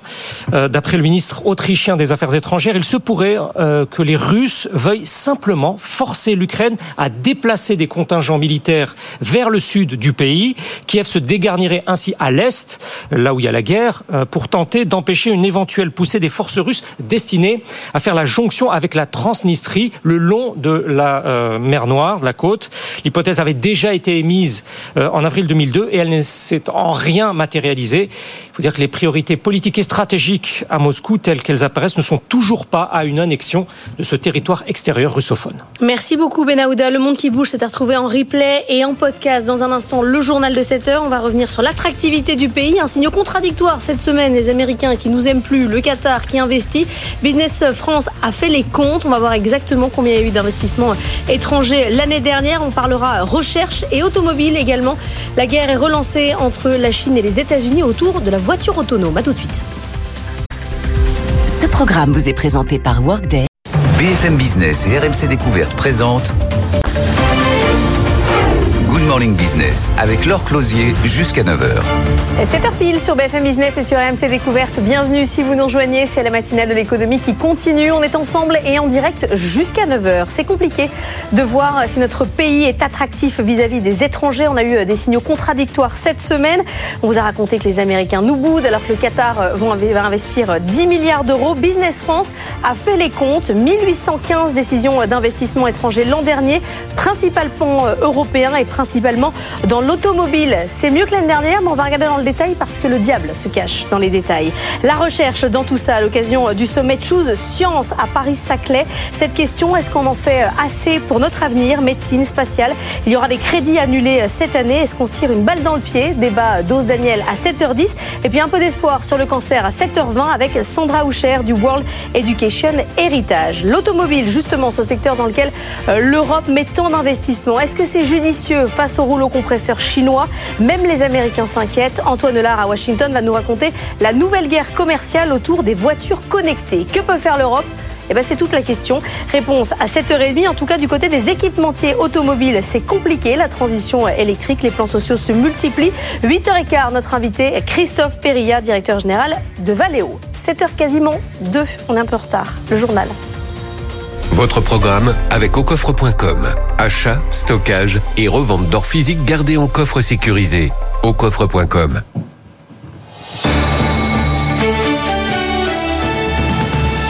Avec Stéphanie Colo et Stéphanie, la France continue d'attirer les investissements étrangers. Et ce, malgré le contexte international instable. Nathan Cocampo, la France a bénéficié l'année dernière de 1815 décisions d'investissement étrangers. Oui, Stéphanie, on était à 1725 décisions d'investissement il y a deux ans. On est donc passé à 1815. De quoi créer ou préserver plus de 59 000 emplois dans le pays d'ici à trois ans. Mais attention, cette hausse est en trompe-l'œil. Business France, qui comptabilise ses investissements étrangers, a changé de méthode et a élargi son périmètre de calcul pour 2023. Elle prend maintenant en compte les investissements de décarbonation, de digitalisation qui ne génèrent pas d'emplois. 112 projets en 2023. Donc si on compare 2023 à 2022 dans les mêmes conditions, les investissements étrangers sont un peu plus faibles l'an dernier. Reste que la France résiste dans un contexte économique international difficile avec un recul de 23% des investissements directs étrangers en Europe l'an dernier. Alors Nathan, quel pays investit chez nous? Alors c'est avant tout l'Europe qui représente deux tiers des projets. L'Allemagne est le deuxième investisseur avec 15% des investissements. La Belgique et l'Italie, à eux deux, ça fait aussi 15%. Le Royaume-Uni est à la troisième place, 10% des projets. Mais le pays étranger qui investit le plus en France, ça reste les États-Unis, avec plus de 300 investissements. Ils investissent principalement dans quatre domaines. L'automobile, un investissement sur cinq, la santé, la mécanique et l'agroalimentaire. 30% des investissements vont dans les filières de France 2030, les filières d'avenir subventionnées par l'État, les batteries, les semi-conducteurs, l'hydrogène. Et enfin, ces investissements sont pour moitié des créations de sites et pour l'autre moitié des extensions de sites. Merci Nathan. Et parmi les secteurs qui attirent les investissements étrangers, il y a la science. Les acteurs du secteur sont réunis jusqu'à ce soir au Paris Saclay Summit avec au cœur des débats l'IA, les biotechnologies ou encore le quantique. Mais le leadership de la France en la matière est mis à mal par des coupe budgétaire, Alexandra Paget. Sur les 10 milliards d'économies annoncées par Bruno Le Maire, le secteur de la recherche est parmi les plus touchés. Les annulations de crédit représentent presque 3% de son budget total, 904 millions d'euros sur une enveloppe de près de 32 milliards. Le programme 172, par exemple, qui finance les organismes de recherche, doit annuler presque 5% de son budget. Le 193 pour la recherche spatiale sera amputé de 10%. Le ministère de l'Enseignement supérieur et de la Recherche doit lui aussi se serrer la ceinture. Concerné par 588 millions d'euros d'annulation. L'administration fait savoir que les salaires et moyens des laboratoires seront préservés, mais ces coupes sombres sont un signal catastrophique selon le syndicat de la recherche scientifique et marquent un coup d'arrêt à la progression budgétaire actée par la loi de programmation de 2020. Le président de la République s'était pourtant engagé en décembre à continuer à donner plus de moyens à la recherche. Une des solutions pour pallier ce manque de moyens, les partenariats publics-privés d'ailleurs mis à l'honneur par Choose Science, donc le financement des laboratoires par les entreprises pas toujours du goût du monde scientifique, soucieux de son indépendance. En France, les ventes de voitures neuves reprennent des couleurs. Euh, près de 142 600 véhicules particuliers ont été immatriculés le mois dernier, euh, soit une hausse de près de 13% en février sur un an selon la plateforme automobile tirée par les ventes de Stellantis en hausse de 21%. Le groupe Renault voit ses ventes progresser de près de 6% en rythme annuel. Et sur les deux premiers mois de l'année, le marché enregistre une hausse de plus de 11% sur un an. Le dernier équipementier euh, français a publié ses résultats annuels, c'était hier soir. Valeo enregistre en bénéfice net en baisse de 4% en 2023 à 220 millions d'euros. Euh, son chiffre d'affaires, lui, est en hausse de 10% sur un an à 22 milliards d'euros. Le groupe valide euh, ses objectifs, mais revoit à la baisse ses ventes pour 2025. Valeo, comme les autres équipementiers européens, doit s'accrocher pour, tenir pour faire face à la transition vers l'électrique. Justine Vassogne. Après des années Covid très difficiles, Valeo reste dans le vert en 2023 avec un bénéfice en légère baisse de 4% et une marge opérationnelle qui frôle les 4%. C'est encore loin des marges affichées par Renault ou Stellantis. La transition vers l'électrique réussit pour le moment mieux aux constructeurs automobiles. Ils ont l'avantage, explique un expert, ils ont la main sur les prix, la croissance, les marges. Les équipementiers sont au contraire très secoués. Ils doivent tirer un trait ou presque sur leur cœur de métier autour du moteur thermique. Valeo a annoncé la suppression de 1150 postes dans le monde, dont 235 en France. La conséquence de la fusion de deux de ces quatre pôles d'activité dédiés au système thermique et à la motorisation électrique. Une organisation plus flexible selon la direction qui permet de s'adapter à une accélération ou un infléchissement du marché de l'électrique. Pour vivre avec son temps, Valeo a aussi décidé de miser à fond sur la conduite autonome qui a représenté en 2023 plus de la moitié de ses prises de commande. Christophe Perria, le patron du groupe, l'affirme maintenant sans sourciller. Valeo est une entreprise de tech. Et Christophe Perria, il sera justement avec nous à 8h15. C'est fini Stéphanie entre Oprah Winfrey et Wet Witchers. La star américaine abandonne le conseil d'administration euh, de l'entreprise dont elle faisait partie depuis presque 10 ans. Dans la foulée de l'annonce de ce départ, le titre a chuté de 18%. Elle a récemment reconnu prendre des médicaments prescrits contre l'obésité et qui font les affaires des laboratoires euh, danois Novo Nordisk et de l'américain Eli Lilly. Vous le savez, hein, désormais Taylor Swift, euh, c'est un agent économique. Hein. C'est un sujet presque macro. La mégastar américaine continue d'affoler les compteurs. Oui, après les États-Unis, Tokyo, l'Australie, elle fait escale à Singapour pour six représentations prévues à partir de demain. 300 000 fans sont attendus et Singapour a sorti le carnet de chèques hein, pour s'assurer de l'exclusivité de la star dans la région. Marion Zipfel, correspondante de BFM Business en Asie. Oui, c'est toute la petite cité-État asiatique de 5,5 millions d'habitants qui s'enflamme pour Taylor Swift, pour sa musique bien sûr, mais aussi pour les retombées économiques, estimées entre 260 et 380 millions de dollars, avec 70% des fans attendus de l'étranger, car Singapour, c'est la seule destination de Taylor Swift en Asie du Sud-Est, une exclusivité qu'aurait négocié le gouvernement singapourien 2 à 3 millions de dollars par concert et qui fait grincer des dents Bangkok, Jakarta et Manille, qui elles aussi auraient aimé profiter de l'effet Taylor Swift. Mais Singapour a d'autres atouts que son carnet de. C'est un hub incontournable, réputé entre autres pour la qualité de ses infrastructures et qui depuis la sortie du Covid mise sur le business des concerts comme nouveau moteur de croissance et attire les stars de la K-pop comme Blackpink, Ed Sheeran et plus récemment Coldplay. Avec Taylor Swift, Singapour entend consolider son rôle incontournable dans les tournées mondiales et peut-être aussi faire mentir Time Out, qui en 2018 la considérait comme la deuxième ville la plus ennuyeuse du monde. Et Taylor Swift en France, ça sera les 8, 9, 10, 11 mai, peut-être le 12. En tout cas, il reste des places chères, mais bon, je vous le dis quand même, au cas où. C'est l'heure de la bourse.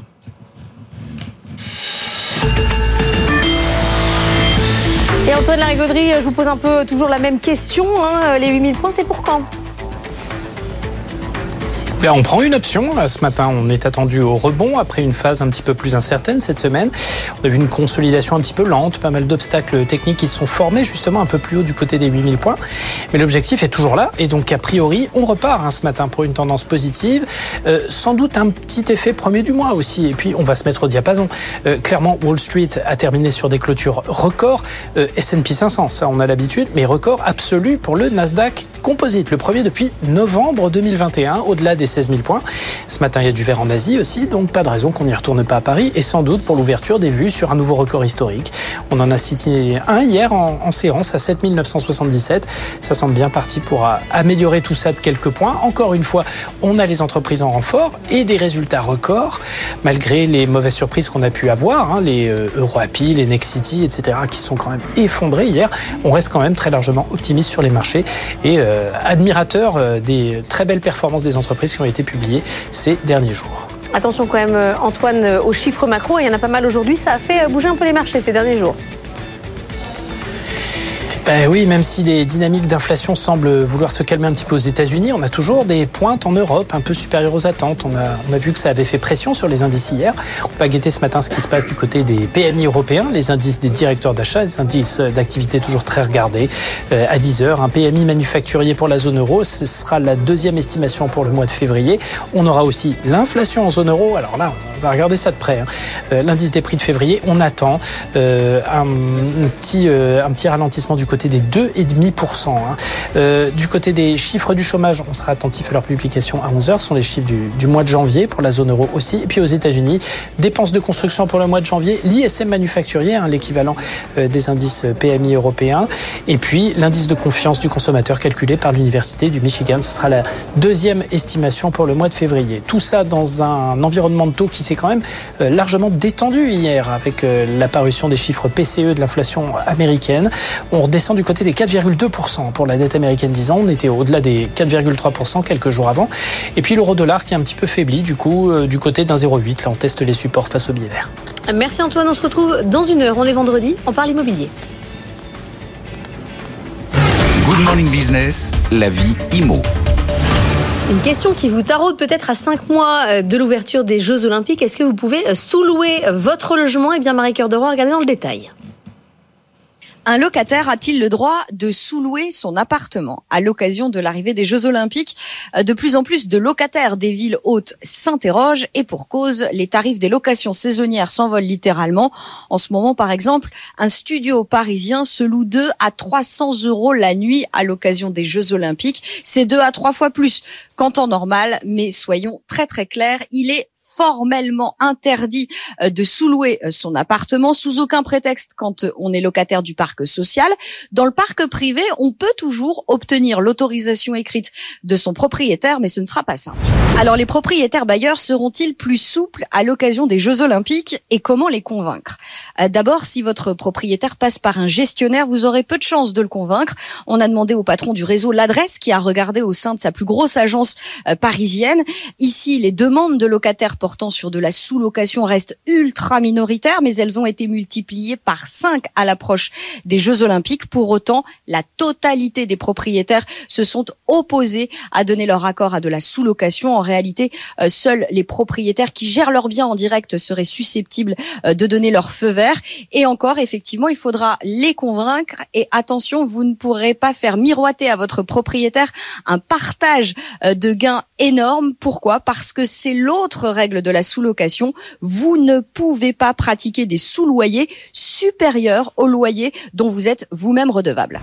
Face à ces règles ultra restrictives, va-t-on assister à une explosion de sous-location illégale Il y a effectivement de fortes chances que beaucoup de locataires cèdent à la pas du gain, mais ils n'ont sans doute pas conscience des risques qu'ils encourent. D'abord, l'intégralité des gains perçus pendant la sous-location illégale devront être reversés euh, au propriétaire bailleur. Il faudra aussi lui verser des dommages et intérêts.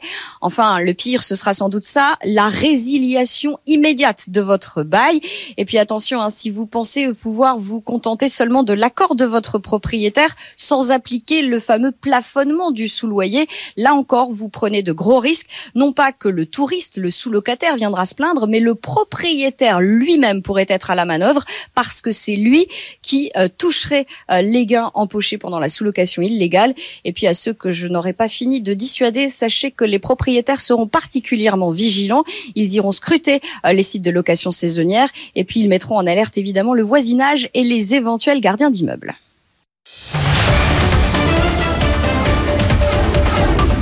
Good Morning Business. Le débat.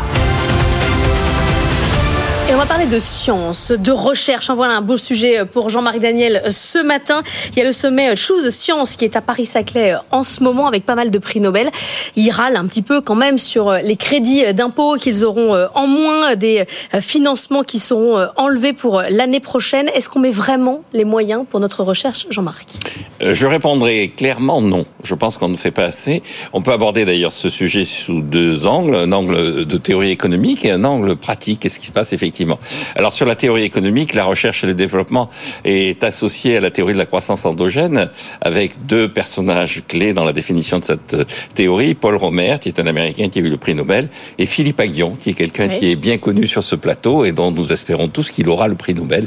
En tout cas, il fait partie de la shortlist des gens qui peuvent avoir le prix Nobel à l'heure actuelle. Et donc, que disent ces gens? C'est que euh, quand on analyse l'évolution de l'économie, on est rentré dans une phase d'économie de la connaissance qu'on appelle aussi dans certains papiers de capitalisme cognitif. Il revient. Et donc le capitalisme cognitif, c'est quoi? C'est le fait que effectivement euh, la quantité de travail ne suffit pas pour euh, établir la réalité d'une économie. Il faut regarder la qualité de ce travail, notamment le niveau de formation des gens, notamment l'acquisition des savoirs. Et donc pour qu'il y ait acquisition des savoirs, il faut qu'il y ait des savoirs. Pour qu'il y ait des savoirs, il faut qu'il y ait de la recherche. Et donc la question qui se pose, c'est comment associer systématiquement la croissance à la recherche avec ces modèles donc de Romer et de Philippe Aguillon qui montrent que toutes les sociétés qui développent, maintiennent, entretiennent un appareil de recherche qui conduisent à des innovations ont davantage de chances d'avoir de la croissance. Donc c'est le seul secteur dans lequel on devrait investir. en On fait. devrait investir. Alors après, sur le plan pratique, ce constat ayant été fait dans les années 80-90, l'Union européenne s'est portée sur le sujet et a défini ce qu'on appelait la stratégie de Lisbonne, qui date de 1998, qui commence en 2000, qui devait durer jusqu'en 2010, qui a duré jusqu'en 2010, qui a été prolongée en 2010 jusqu'en 2020, et puis à la date de réunion 2020 de euh, renouvellement de la stratégie de Lisbonne devenue stratégie 2020, tout le monde était confiné, donc depuis on en reste à l'état de stratégie 2020. Qu'est-ce qu'elle dit? Elle dit que chaque pays dans l'Union européenne doit consacrer au moins 3% de son PIB à l'effort de recherche, dont deux tiers doivent être portés par les entreprises et un tiers par le secteur public. On prend la situation de la France.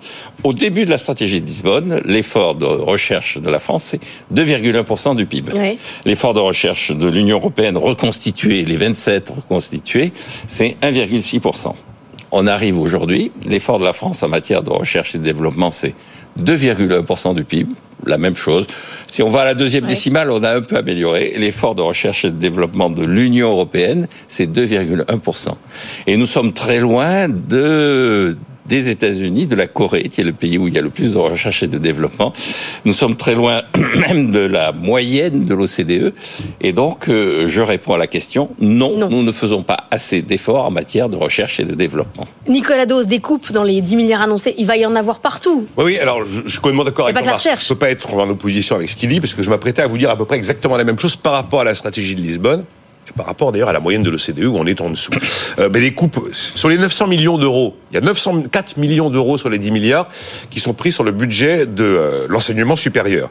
Vous en avez 383 qui vont faire défaut à des maisons comme le CNRS, l'INSERM ou l'Agence nationale pour la recherche. Vous en avez 192 millions par exemple qui n'iront pas à la recherche spatiale, 109 millions qui n'iront pas dans les domaines de l'énergie et du développement des mobilités. C'est absolument factuel. D'ailleurs, l'université Jean Moulin, Lyon 3, a carrément décidé d'attaquer devant le Conseil d'État pour essayer d'obtenir l'annulation du décret, parce que je vous rappelle que c'est par décret. Il y a eu des réactions des sénateurs qui ont même parlé d'un crime lorsqu'ils ont appris que sur ces 10 milliards, on osait en prendre pratiquement un sur euh, le budget de la recherche. C'est-à-dire qu'il y avait 1 milliard d'augmentation de crédit en 2024. Il y en a plus de 300 millions d'euros. Et on est, c'est vrai, complètement en contradiction avec euh, euh, l'esprit de la LRP, la loi, la loi de programmation de, de, de, de programmation de la recherche. Donc euh, moi j'ai regardé des choses de manière beaucoup moins euh, historique que Jean-Marc euh, et je reçois des chercheurs dans l'émission. Euh, Qu'est-ce qu'ils me disent? Ils me disent l'autonomie des, des universités a aggravé un phénomène qui est que le temps consacré à la recherche est de moins en moins important. Normalement, le temps d'un chercheur il est statutaire.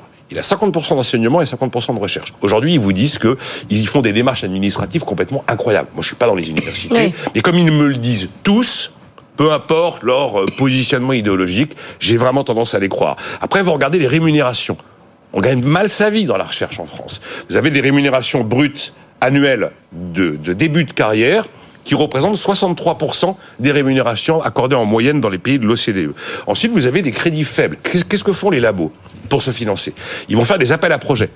Quand vous regardez le nombre d'aboutissements positifs d'un appel à projet qui est inférieur à 20%, vous vous rendez compte que c'est compliqué. Et puis en même temps, il y a les paradoxes. On a une recherche faible en France, et effectivement, je suis complètement de l'avis de Jean-Marc. Pourtant, le CNRS est le premier organisme au monde en matière de Donc ça publication. marche quand même. Euh, on a une recherche faible.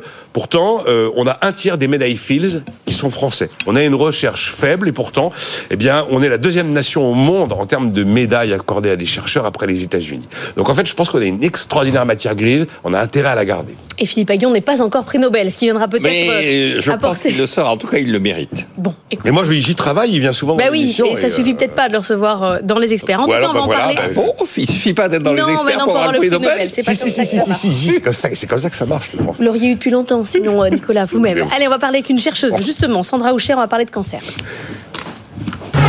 Good Morning Business. Business Today. La science au cœur de tout, c'est l'objectif justement de ce sommet Choose Science qui a lieu à Paris-Saclay. C'est hier et aujourd'hui des scientifiques, des inventeurs, des citoyens. Objectif, mettre la science au cœur de la société. C'est organisé euh, par Le Point. Il y a donc pas mal de prix Nobel. Et vous, Sandra Aucher, vous y étiez euh, hier. Je vous ai entendu, vice-présidente du World Education Heritage. Bienvenue euh, dans Good Morning Business. Le World Education Heritage, c'est un programme qui a été lancé en 2022 justement par l'université Paris-Saclay et l'UNESCO. Vous êtes spécialisé en nanomédecine et en immuno-oncologie. Vous faisiez donc partie euh, du panel d'intervenants. Avant de parler des financements qui manquent, de ce qui ne va pas dans la recherche. Juste un peu d'espoir. Je vous ai entendu dire hier qu'il y avait notamment euh, sur les questions de cancer et de mélanome des espoirs incroyables. Absolument. Euh, bonjour tout d'abord Laure et merci euh, pour cette invitation. Il y a beaucoup d'espoir car la France est un grand pays de la recherche.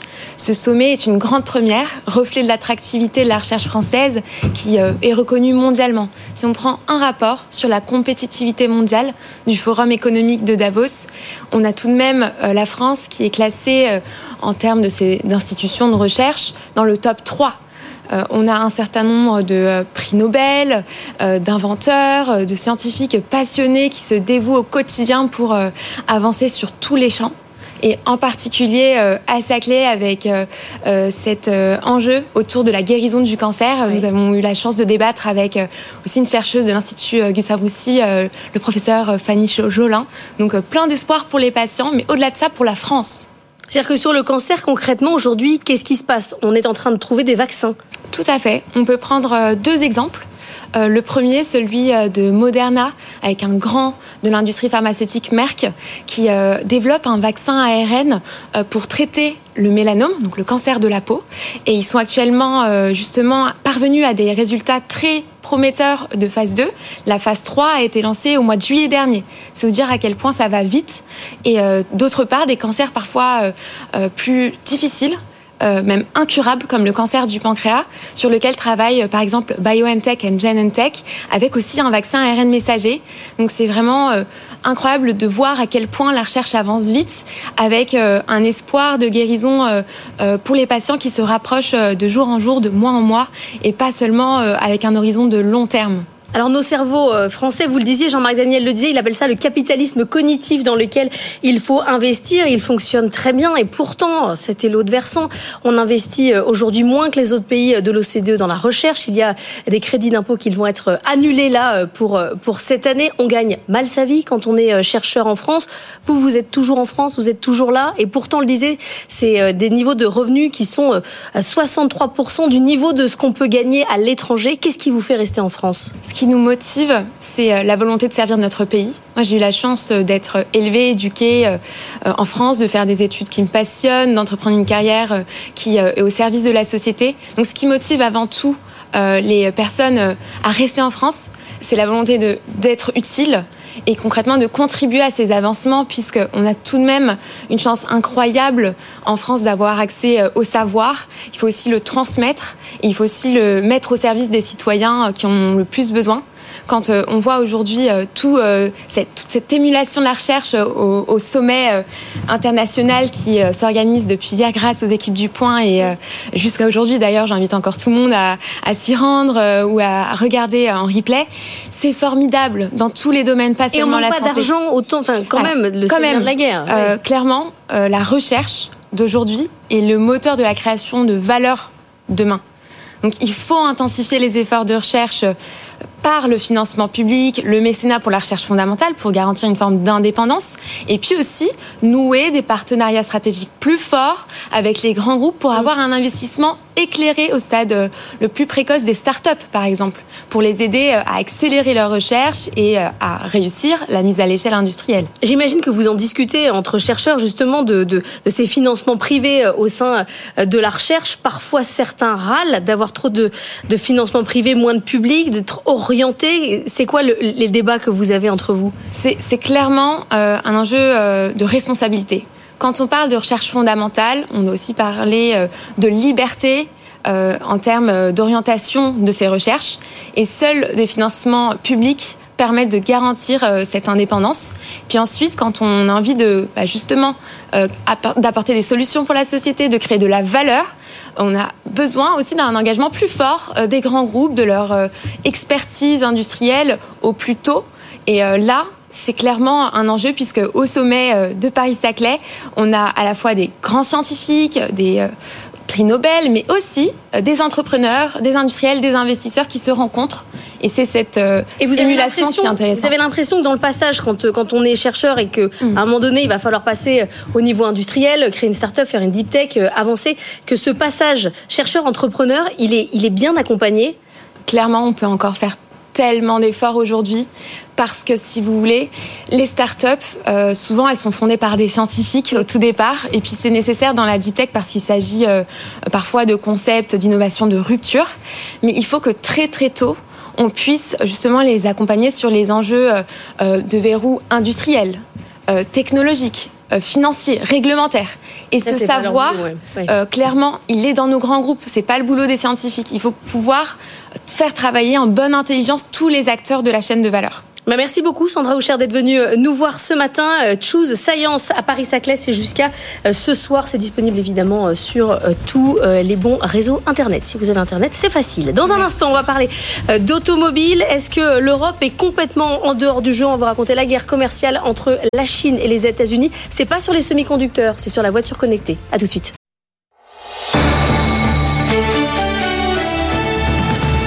7h31 sur BFM Business et sur AMC Découverte. Le journal, c'est avec Stéphanie Colo. Et Stéphanie, la guerre commerciale entre la Chine et les États-Unis en est peut-être à une nouvelle étape. Oui, après les semi-conducteurs et les technologies de pointe, les voitures connectées sont désormais dans le viseur de Washington.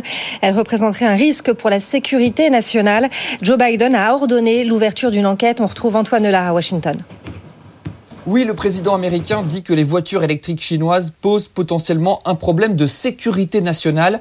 Ces véhicules qui sont bardés d'électronique collectent beaucoup de données, des informations qui pourraient être transmises à Pékin et utilisées, pourquoi pas, à des fins d'espionnage. La ministre du Commerce imagine aussi un scénario dans lequel Pékin pourrait désactiver d'un seul coup et à distance tous les véhicules chinois circulant aux États-Unis afin de créer le chaos.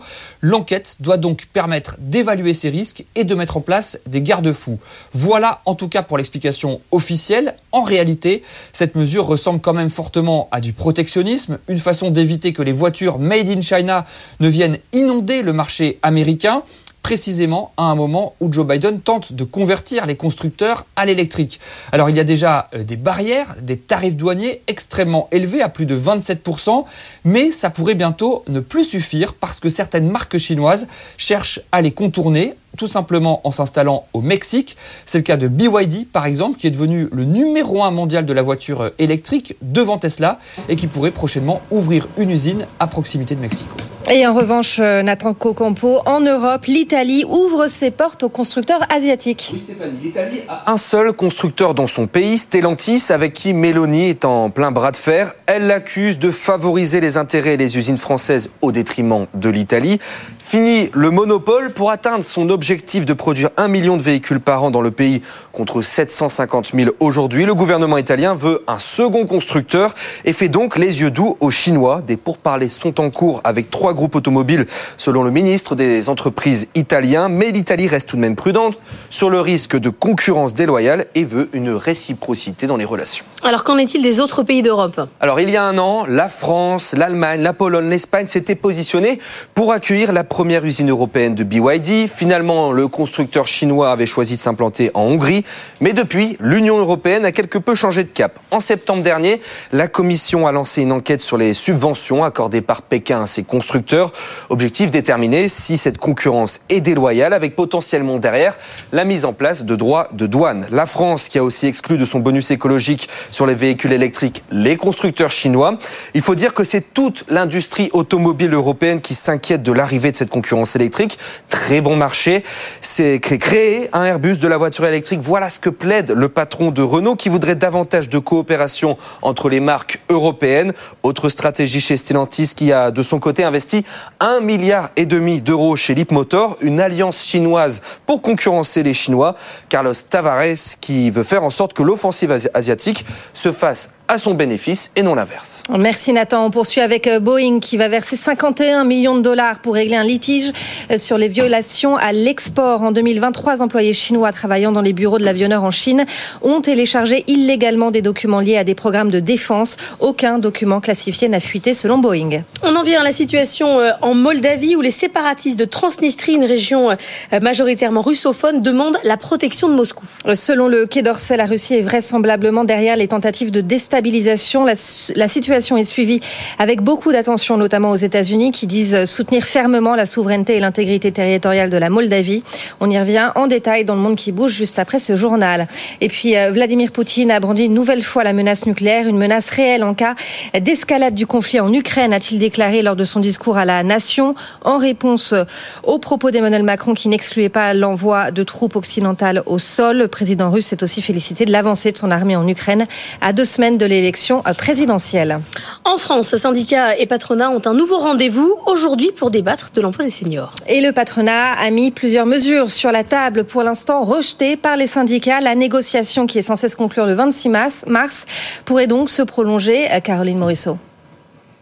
Pour le patronat, tout tourne autour d'une mesure, la création d'un CDI senior, un contrat qui serait réservé uniquement aux demandeurs d'emploi de plus de 60 ans, voire moins en cas d'accord de branche, avec deux gros avantages pour l'employeur. Il s'engagerait à conserver le salarié jusqu'à sa retraite à taux plein, mais au-delà, il pourrait s'en séparer, alors qu'aujourd'hui, une entreprise n'a pas le droit de mettre un salarié qui ne le souhaite pas à la retraite avant ses 70 ans. Autre avantage, si le nouvel emploi est moins bien rémunéré, ce CDI pourrait se cumuler avec l'assurance chômage, qui prendrait à sa charge une partie de la C'est en tout cas ce que réclame le MEDEF. La CPME va même plus loin. Pour elle, ce contrat doit être assorti d'une réduction des charges patronales. Reste que pour l'instant, les syndicats disent non. Tous dénoncent une mesure stigmatisante et hors sujet. Pour eux, le problème n'est pas de faire revenir les seniors au chômage sur le marché du travail, mais de les y maintenir en les formant davantage ou en aménageant les fins de carrière.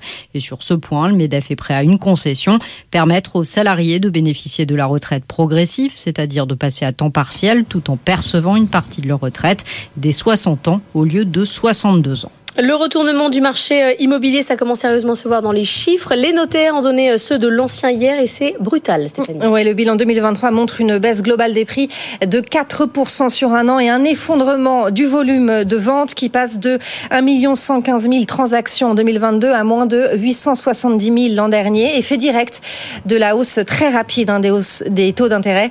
Et c'est clairement dans les agglomérations que la correction des prix est la plus forte, Marie-Cœur de Roy. C'est en Ile-de-France que le retournement est sans doute le plus brutal aujourd'hui. Euh, selon euh, les notaires du Grand Paris, en Ile-de-France, on a perdu 47 000 ventes sur la seule année 2023 par rapport à 2022. C'est une baisse de 25% Dans le même temps, les prix se sont ajustés, moins 7% environ sur un an. Euh, même tendance à Paris et les projections des notaires montrent que les prix devraient continuer à baisser. Sans doute 9 400 euros du mètre carré à Paris au mois d'avril prochain. Présenterait une baisse de plus de 8% euh, sur un an. Plus symbolique encore dans la capitale, les écarts de prix en fonction des quartiers. Le quartier le moins cher de Paris, en l'occurrence La Chapelle dans le 18e arrondissement, flirte avec les 7000 euros du mètre carré. Le quartier le plus cher, Notre-Dame dans le 4e arrondissement, euh, frôle les 18 000 euros euh, du mètre carré. Cette tendance à cet ajustement très fort des marchés, elle se vaut aussi dans les autres grandes agglomérations. À Lyon, les prix ont baissé de près de 9 9,5% l'an dernier, nous disent les notaires. Même Marseille, qui résistait jusqu'à présent, est de nouveau en baisse, moins 3,5% euh, en 2023. A priori, la situation devrait rester incertaine en cette année 2024, même si les notaires relèvent à leur tour le comportement changeant euh, des banques qui sont beaucoup plus ouvertes aujourd'hui à la distribution de crédit. Et on en reparle à 7h45 avec Corinne Bérec, la vice-présidente d'Orpi. Orpi, c'est le premier réseau d'agences en France. 7h39, l'heure de retrouver Benaouda Abdedaïm. Good Morning Business, le monde qui bouge.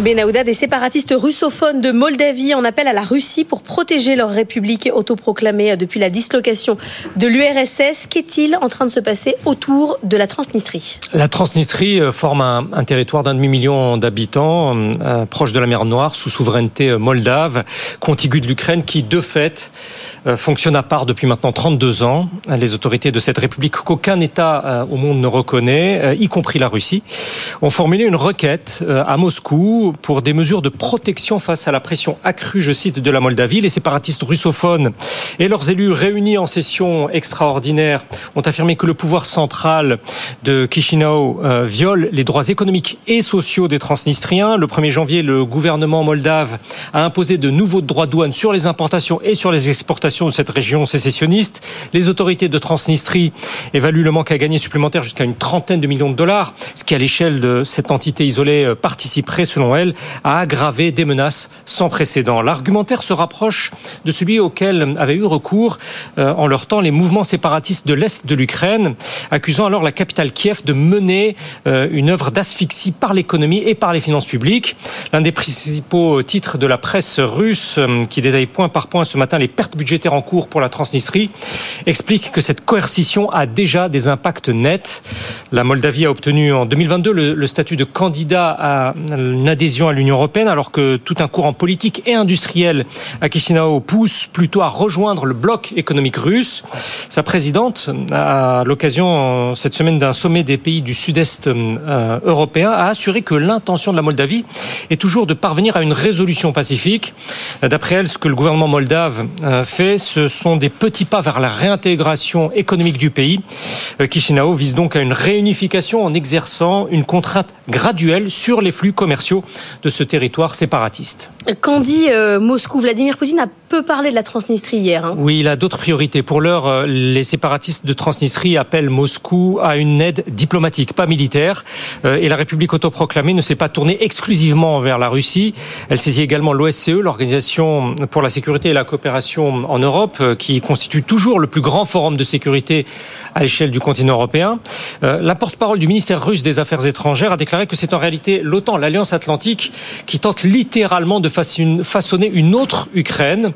Euh, ces derniers jours, des commentateurs politiques russes avancent y compris euh, l'idée que la Moldavie s'aventure à préparer une guerre contre la Russie. Mais l'État russe précise par ailleurs que la requête de la Transnistrie doit être examinée en session parlementaire avant d'éventuellement en tirer des conclusions.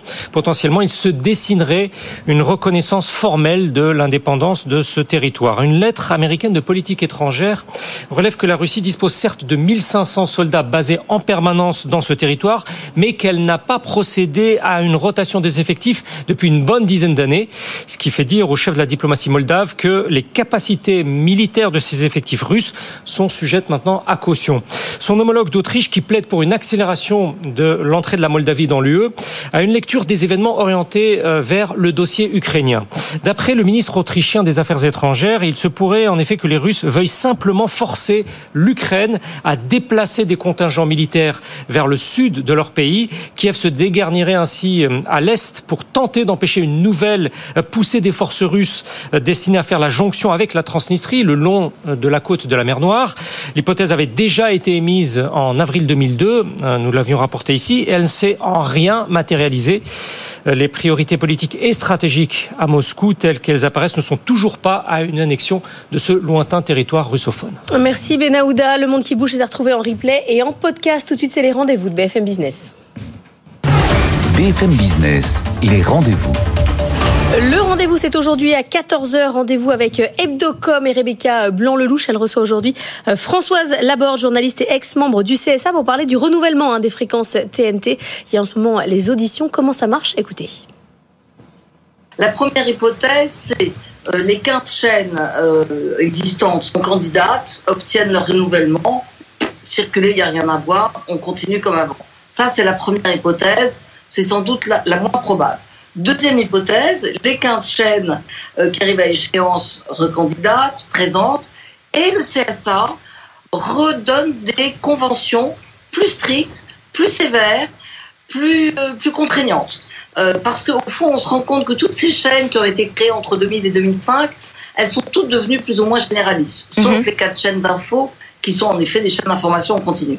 Donc peut-être qu'il peut y avoir un renouvellement des chaînes avec nouvelle convention. Et puis la troisième hypothèse, c'est que l'ARCOM se dise, au fond, on va redessiner le paysage audiovisuel, on va faire rentrer des nouveaux, parce qu'il y aura sûrement des, candidats pour euh, une ou l'autre chaîne, Voilà, c'est à 14h sur BFM Business. C'est déjà disponible en pré-play et en replay sur toutes les plateformes. Dans un instant, on va parler immobilier avec ces prix de l'ancien qui chutent. Notre invitée, c'est Corinne Bérec, la vice-présidente d'Orpi. A tout de suite. Good Morning Business. Business Plan. 7h47 sur BFM Business et RMC Découverte et on parle immobilier. On a eu hier les chiffres des notaires avec ces chiffres sur l'ancien. Hein. Les prix euh, ont baissé de 4% en 2023 sur les volumes. Ça a baissé euh, assez euh, violemment également. Hein. On est à 870 000 logements vendus l'an dernier. On vient de 1 115 000 en 2022. On est avec Corinne Bérec. Bonjour, vous êtes la vice-présidente d'Orpi. C'est le plus gros réseau d'agences en France. Est-ce que ces chiffres bon, sont grave, je ne sais pas, mais en tout cas, est-ce qu'ils sont en baisse parce qu'on vient justement d'une année exceptionnelle où là vraiment clairement on arrive à une phase compliquée alors vous les avez rappelés, oui, bien sûr, il y a une baisse des prix de vente euh, qui était nécessaire, euh, on attend un correctif. Il y a une baisse des volumes. Euh, mais moi, j'aimerais peut-être commencer par quelque chose d'optimiste, parce que depuis février, on, on, assiste au retour dans nos agences des acquéreurs et des, vendeurs. Donc, c'est plutôt euh, quelque chose, une éclaircie de positif. Euh, notre site orpi.com a, a, vraiment eu beaucoup plus de, de visites et d'attractivité au mois de février. Donc, c'est un bon signe. Effectivement, ça suffit pas, mais euh, vous vous rappelez les, les, années exceptionnelles. Mais vous dites depuis février, on est le 1er mars, donc euh, c'est quand même très rapide. C'est-à-dire que là, vraiment, sur les euh, quelques derniers jours, quelques dernières semaines, grâce aux banques, Marie-Cœur de Roy nous l'a suffisamment dit, qui commencent à refaire leur travail de prêter au taux qui baisse un petit peu pour certains dossiers, il y a un petit appel d'air là. Oui, oui, il y, a, il, y a, il y a, un retour clairement des acquéreurs et des vendeurs, mais si on resitue un petit peu dans le passé, on a on, a eu des années absolument exceptionnelles. Euh, donc en fait, il faut relativiser. Euh, personne n'avait imaginé qu'après le Covid, euh, les acquéreurs mm. se précipiteraient avec une telle frénésie dans les agences. Personne n'avait anticipé en fait des taux d'intérêt à moins de 1%, ce qui était quand même pas normal. personne n'avait anticipé que les banques arrêteraient du jour au lendemain de financer des acquéreurs qui étaient solvables. Pourquoi sont-ils finançables en 2022 et plus finançables en 2023 bah C'est les taux qui baissent un peu, quoi. C'est-à-dire que ça passe plus au bout d'un C'est clairement les acquéreurs qui n'avaient pas la volonté, les, banques qui n'avaient pas la volonté de prêter à leurs clients, alors que c'est juste. Vous dites que le robinet était fermé. Ah, c'est juste leur, leur, leur, travail, c'est ce qu'ils devaient faire. Et puis on a aussi une petite éclaircie parce que si je veux être un petit peu taquine, on a un ministre du logement depuis le 8 février.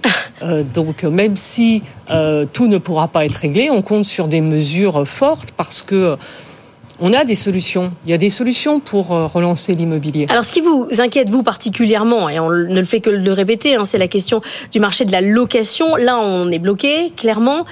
Qu'est-ce qu'il faut faire pour débloquer euh, ce marché, pour faire en sorte qu'il y ait aussi un appel d'air? Alors, on a, des, on a un marché euh, dramatique. On compte effectivement sur des mesures gouvernementales. Je ne sais pas si le, notre nouveau ministre a pris l'ampleur de sa tâche parce qu'il est assis sur une véritable bombe sociale.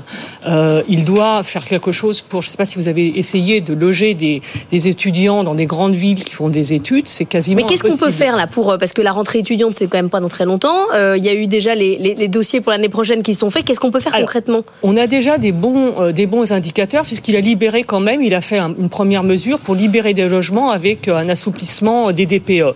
Même si effectivement la les petites surfaces, ouais. voilà les petites surfaces. La loi climat et résilience, c'est une bonne loi, mais il faut accompagner les gens et il faut le faire d'une manière plus douce pour pouvoir récupérer ces 140 000 euh, logements qui nous qui nous promet.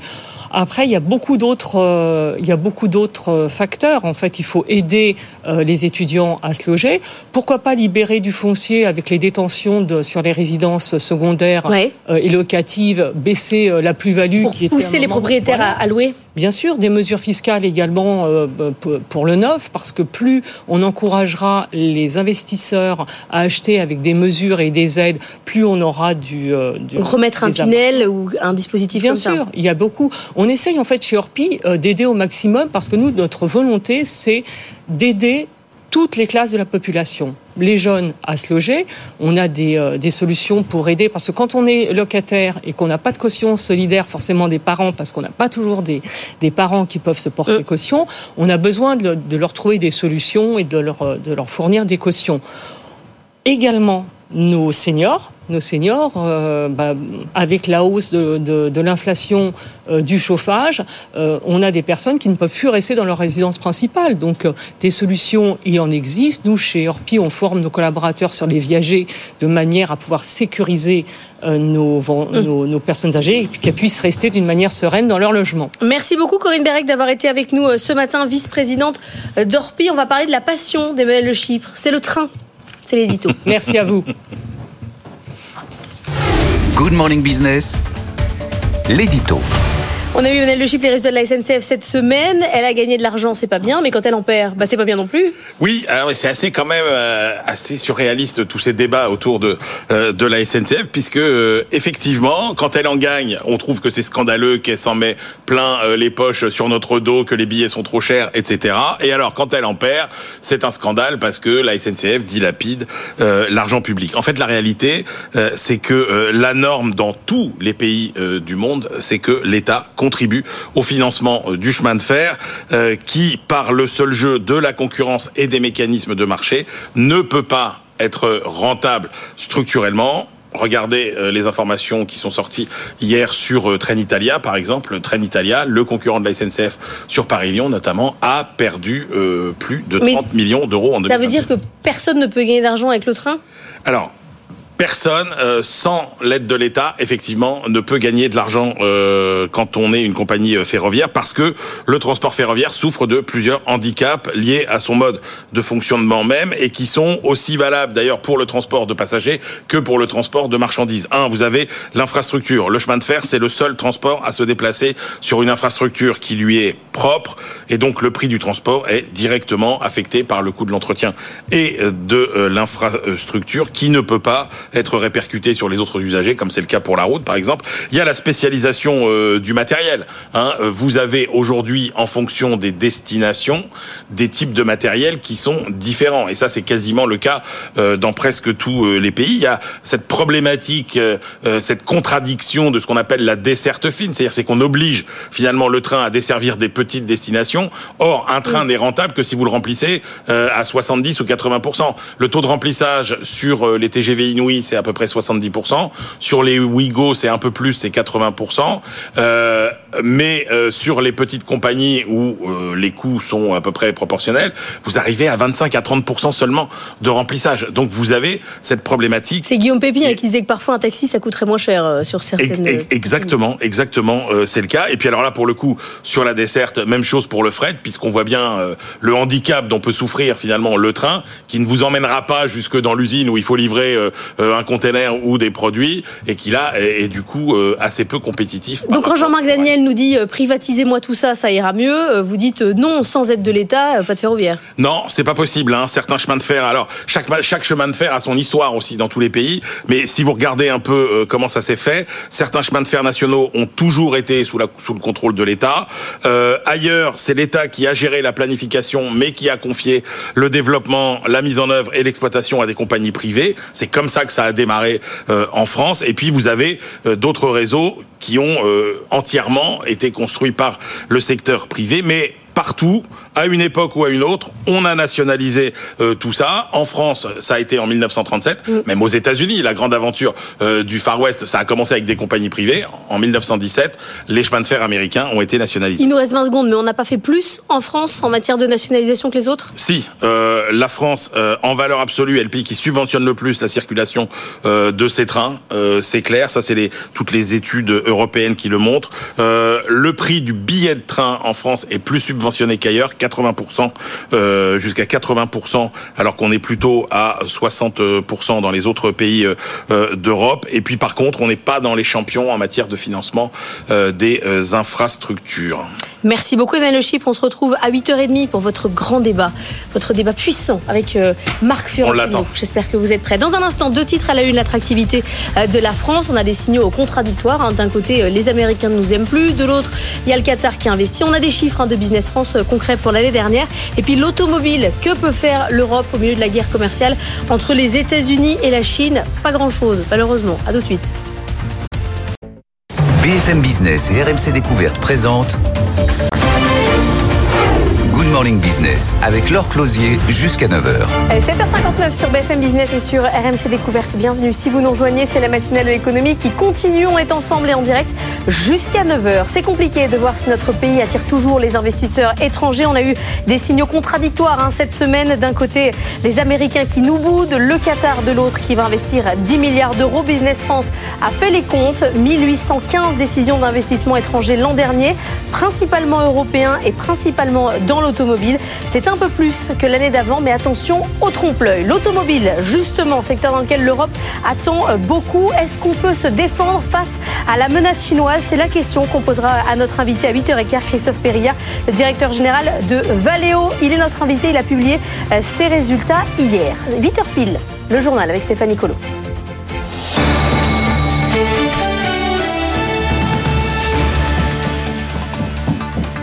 Stéphanie, la France continue d'attirer les investisseurs étrangers. J'ai raté ma chaise. On y va, le journal. Ce malgré le contexte international instable. Bonjour Nathan Cocampo. La France a bénéficié l'an dernier de 1815 décisions d'investissement étrangers. Oui Stéphanie, on est passé de 1725 décisions d'investissement il y a deux ans à 1815, de quoi créer ou préserver plus de 59 000 emplois dans le pays d'ici à trois ans. Mais attention, cette hausse est en trompe-l'œil. Business France, qui comptabilise ses investissements étrangers, a changé de méthode et a élargi son périmètre de calcul pour 2023. Elle prend maintenant en compte les investissements de décarbonation, de digitalisation qui ne génère pas d'emplois, 112 projets en 2023. Donc finalement, si on compare 2023 à 2022 dans les mêmes conditions, les investissements étrangers sont un peu plus faibles l'an dernier. Reste que la France résiste dans un contexte économique international difficile avec un recul de 23% des investissements directs étrangers en Europe l'an dernier. Alors concrètement, qui investit chez nous? Alors là, c'est avant tout l'Europe qui représente deux tiers des projets. L'Allemagne est le deuxième investisseur avec 15%. La Belgique et l'Italie, à eux deux, ça fait aussi 15% des investissements étrangers. Le Royaume-Uni est à la troisième place avec 10%. Mais le pays étranger qui investit le plus en France, ça reste les États-Unis avec plus de 300 projets d'investissement. Ils investissent principalement dans quatre domaines. L'automobile, c'est un investissement sur cinq. La santé, la mécanique, l'agroalimentaire. 30% des investissements vont dans les filières de France 2030, les filières d'avenir subventionnées par l'État, les batteries, les semi-conducteurs, l'hydrogène. Et enfin, ces investissements sont pour moitié des créations de sites et pour l'autre moitié des extensions de sites. Et pendant ce temps-là, la Chine avance. Hein, le rouleau compresseur chinois, notamment euh, dans l'automobile, il y aurait une nouvelle étape dans la guerre commerciale avec les États-Unis. Après les semi-conducteurs et les technologies de pointe, les voitures connectées sont désormais dans le viseur de Washington. Leurs logiciels embarqués et leurs composants venant de Chine pourraient représenter un risque en termes de collecte des données et donc pour la sécurité nationale. Selon Washington, Joe Biden ordonne l'ouverture d'une enquête. En France, les ventes de voitures neuves reprennent des couleurs. Près de 142 600 véhicules particuliers ont été immatriculés le mois dernier, soit une hausse de près de 13% en février sur un an selon la plateforme automobile tirée par les ventes de Stellantis en hausse de 21%. Le groupe Renault voit ses ventes progresser de près de 6% en rythme annuel et sur les deux premiers mois de l'année, le marché enregistre une hausse d'un peu plus de 11% sur un an. C'est donc le dernier des équipementiers français à publier ses résultats. Hein. C'était euh, hier soir pour les annuels. Valeo a enregistré un bénéfice net en baisse de 4% en 2023 à 220 millions d'euros. Son chiffre d'affaires, lui, est en hausse de 10% sur un an à 22 milliards d'euros. Le groupe valide ses objectifs mais revoit à la baisse ses ventes pour 2025. Valeo, comme les autres équipementiers européens doit s'accrocher euh, pour tenir, pour faire face à la transition vers l'électrique. Justine Vassogne. Après des années Covid très difficiles, Valeo reste dans le vert en 2023 avec un bénéfice en légère baisse de 4% et une marge opérationnelle qui frôle les 4%. C'est encore loin des marges affichées par Renault ou Stellantis. La transition vers l'électrique réussit pour le moment mieux aux constructeurs automobiles. Ils ont l'avantage, explique un expert, ils ont la main sur les prix, la croissance, les marges. Les équipementiers sont au contraire très secoués. Ils doivent tirer un trait ou presque sur leur cœur de métier autour du moteur thermique. Valeo a annoncé la suppression de 1150 postes dans le monde, dont 235 en France. La conséquence de la fusion de deux de ces quatre pôles d'activité dédiés au système thermique et à la motorisation électrique. Une organisation plus flexible selon la direction qui permet de s'adapter à une accélération ou un infléchissement du marché de l'électrique. Pour vivre avec son temps, Valeo a aussi décidé de miser à fond sur la conduite autonome qui a représenté en 2023 plus de la moitié de ses prises de commandes. Christophe Perria, le patron du groupe, groupe l'affirme maintenant sans sourciller. Valeo est une entreprise de tech. Christophe Perria qui sera donc avec nous dans 10 minutes, le directeur général de Valeo. Valourec revient dans le vert. Le groupe qui fabrique des tubes utilisés dans l'industrie pétrolière et gazière publie un bénéfice net de 496 millions d'euros contre une perte nette de 366 millions un an plus tôt, euh, portée par le redressement, par le plan de redressement et la fermeture de ses usines allemandes. Gros travaux à venir sur la ligne TGV Paris-Lyon. La SNCF prévoit quatre jours de fermeture complète entre le 9 et le 12 novembre, ce qui aura des répercussions très importantes sur le trafic sur l'axe sud-est. Il s'agit de moderniser la signalisation et de s'adapter aux normes européennes, Jean-Baptiste Huet. 1000 personnes mobilisées, 101 heures de fermeture. Selon SNCF Réseau, un tel chantier sur une ligne à grande vitesse est une première mondiale. Il s'agit de moderniser la signalisation ferroviaire et de passer à l'ERTMS, Système européen de gestion du trafic ferroviaire. Concrètement, cette modification va permettre de connaître la position exacte et la vitesse de tous les trains en temps réel et donc de réduire l'espacement entre les rames. De quoi augmenter la capacité sur la ligne Paris-Lyon de 13 trains par heure à 16, soit un gain de 25% sans nouvelles infrastructures. Une technologie qui se déploie progressivement en Europe depuis une vingtaine d'années. Il a fallu 5 ans de travaux pour construire 58 nouveaux postes d'aiguillage et un nouveau centre de commande à Lyon. Un saut technologique qui a un coût faramineux, 860 millions d'euros, principalement à la charge de SNCF Réseau. Un investissement qui permet d'abord de moderniser, d'entretenir le réseau ferré, de réaliser des gains de productivité, mais aussi de le préparer doucement à l'arrivée des futurs trains autonomes.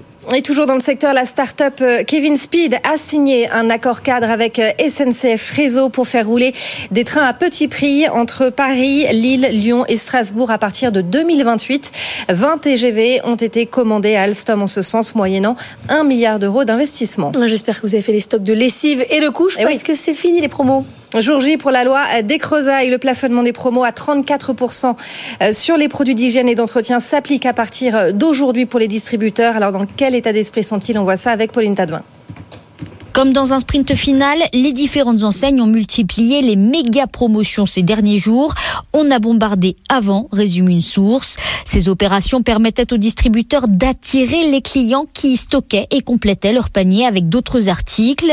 Les volumes vont baisser, prédisait le patron des mousquetaires sur notre antenne il y a un an. L'Institut Nielsen estimait alors que les promotions au-dessus de 34% représentaient la moitié du chiffre d'affaires des distributeurs sur cette catégorie de produits d'hygiène et d'entretien.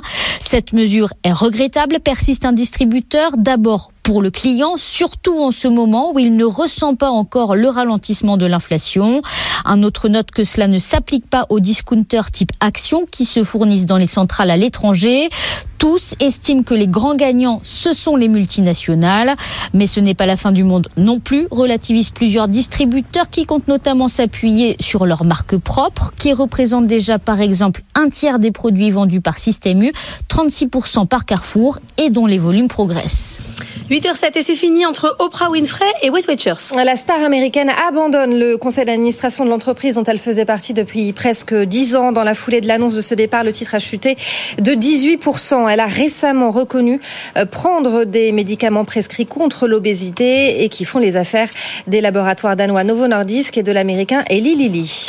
La mégastar américaine Taylor Swift continue d'affoler les compteurs. C'est un sujet économique hein, maintenant. Oui. Après ses concerts aux États-Unis, à Tokyo et en Australie, elle fait escale à Singapour avec six représentations prévues à partir de demain. 300 000 fans sont attendus et pour s'assurer de l'exclusivité de la star dans la région, Singapour a sorti le carnet de. Marion Zipfel est la correspondante de BFM Business en Asie. Oui, c'est toute la petite cité-État asiatique de 5,5 millions d'habitants qui s'enflamme pour Taylor Swift, pour sa musique bien sûr, mais aussi pour les retombées économiques, estimées entre 260 et 380 millions de dollars, avec 70% des fans attendus de l'étranger, car Singapour, c'est la seule destination de Taylor Swift en Asie du Sud-Est. Une exclusivité qu'aurait négocié le gouvernement singapourien 2 à 3 millions de dollars par concert et qui fait grincer des dents Bangkok, Jakarta et Manille, qui elles aussi auraient aimé profiter de l'effet Taylor Swift. Mais Singapour a d'autres atouts que son carnet.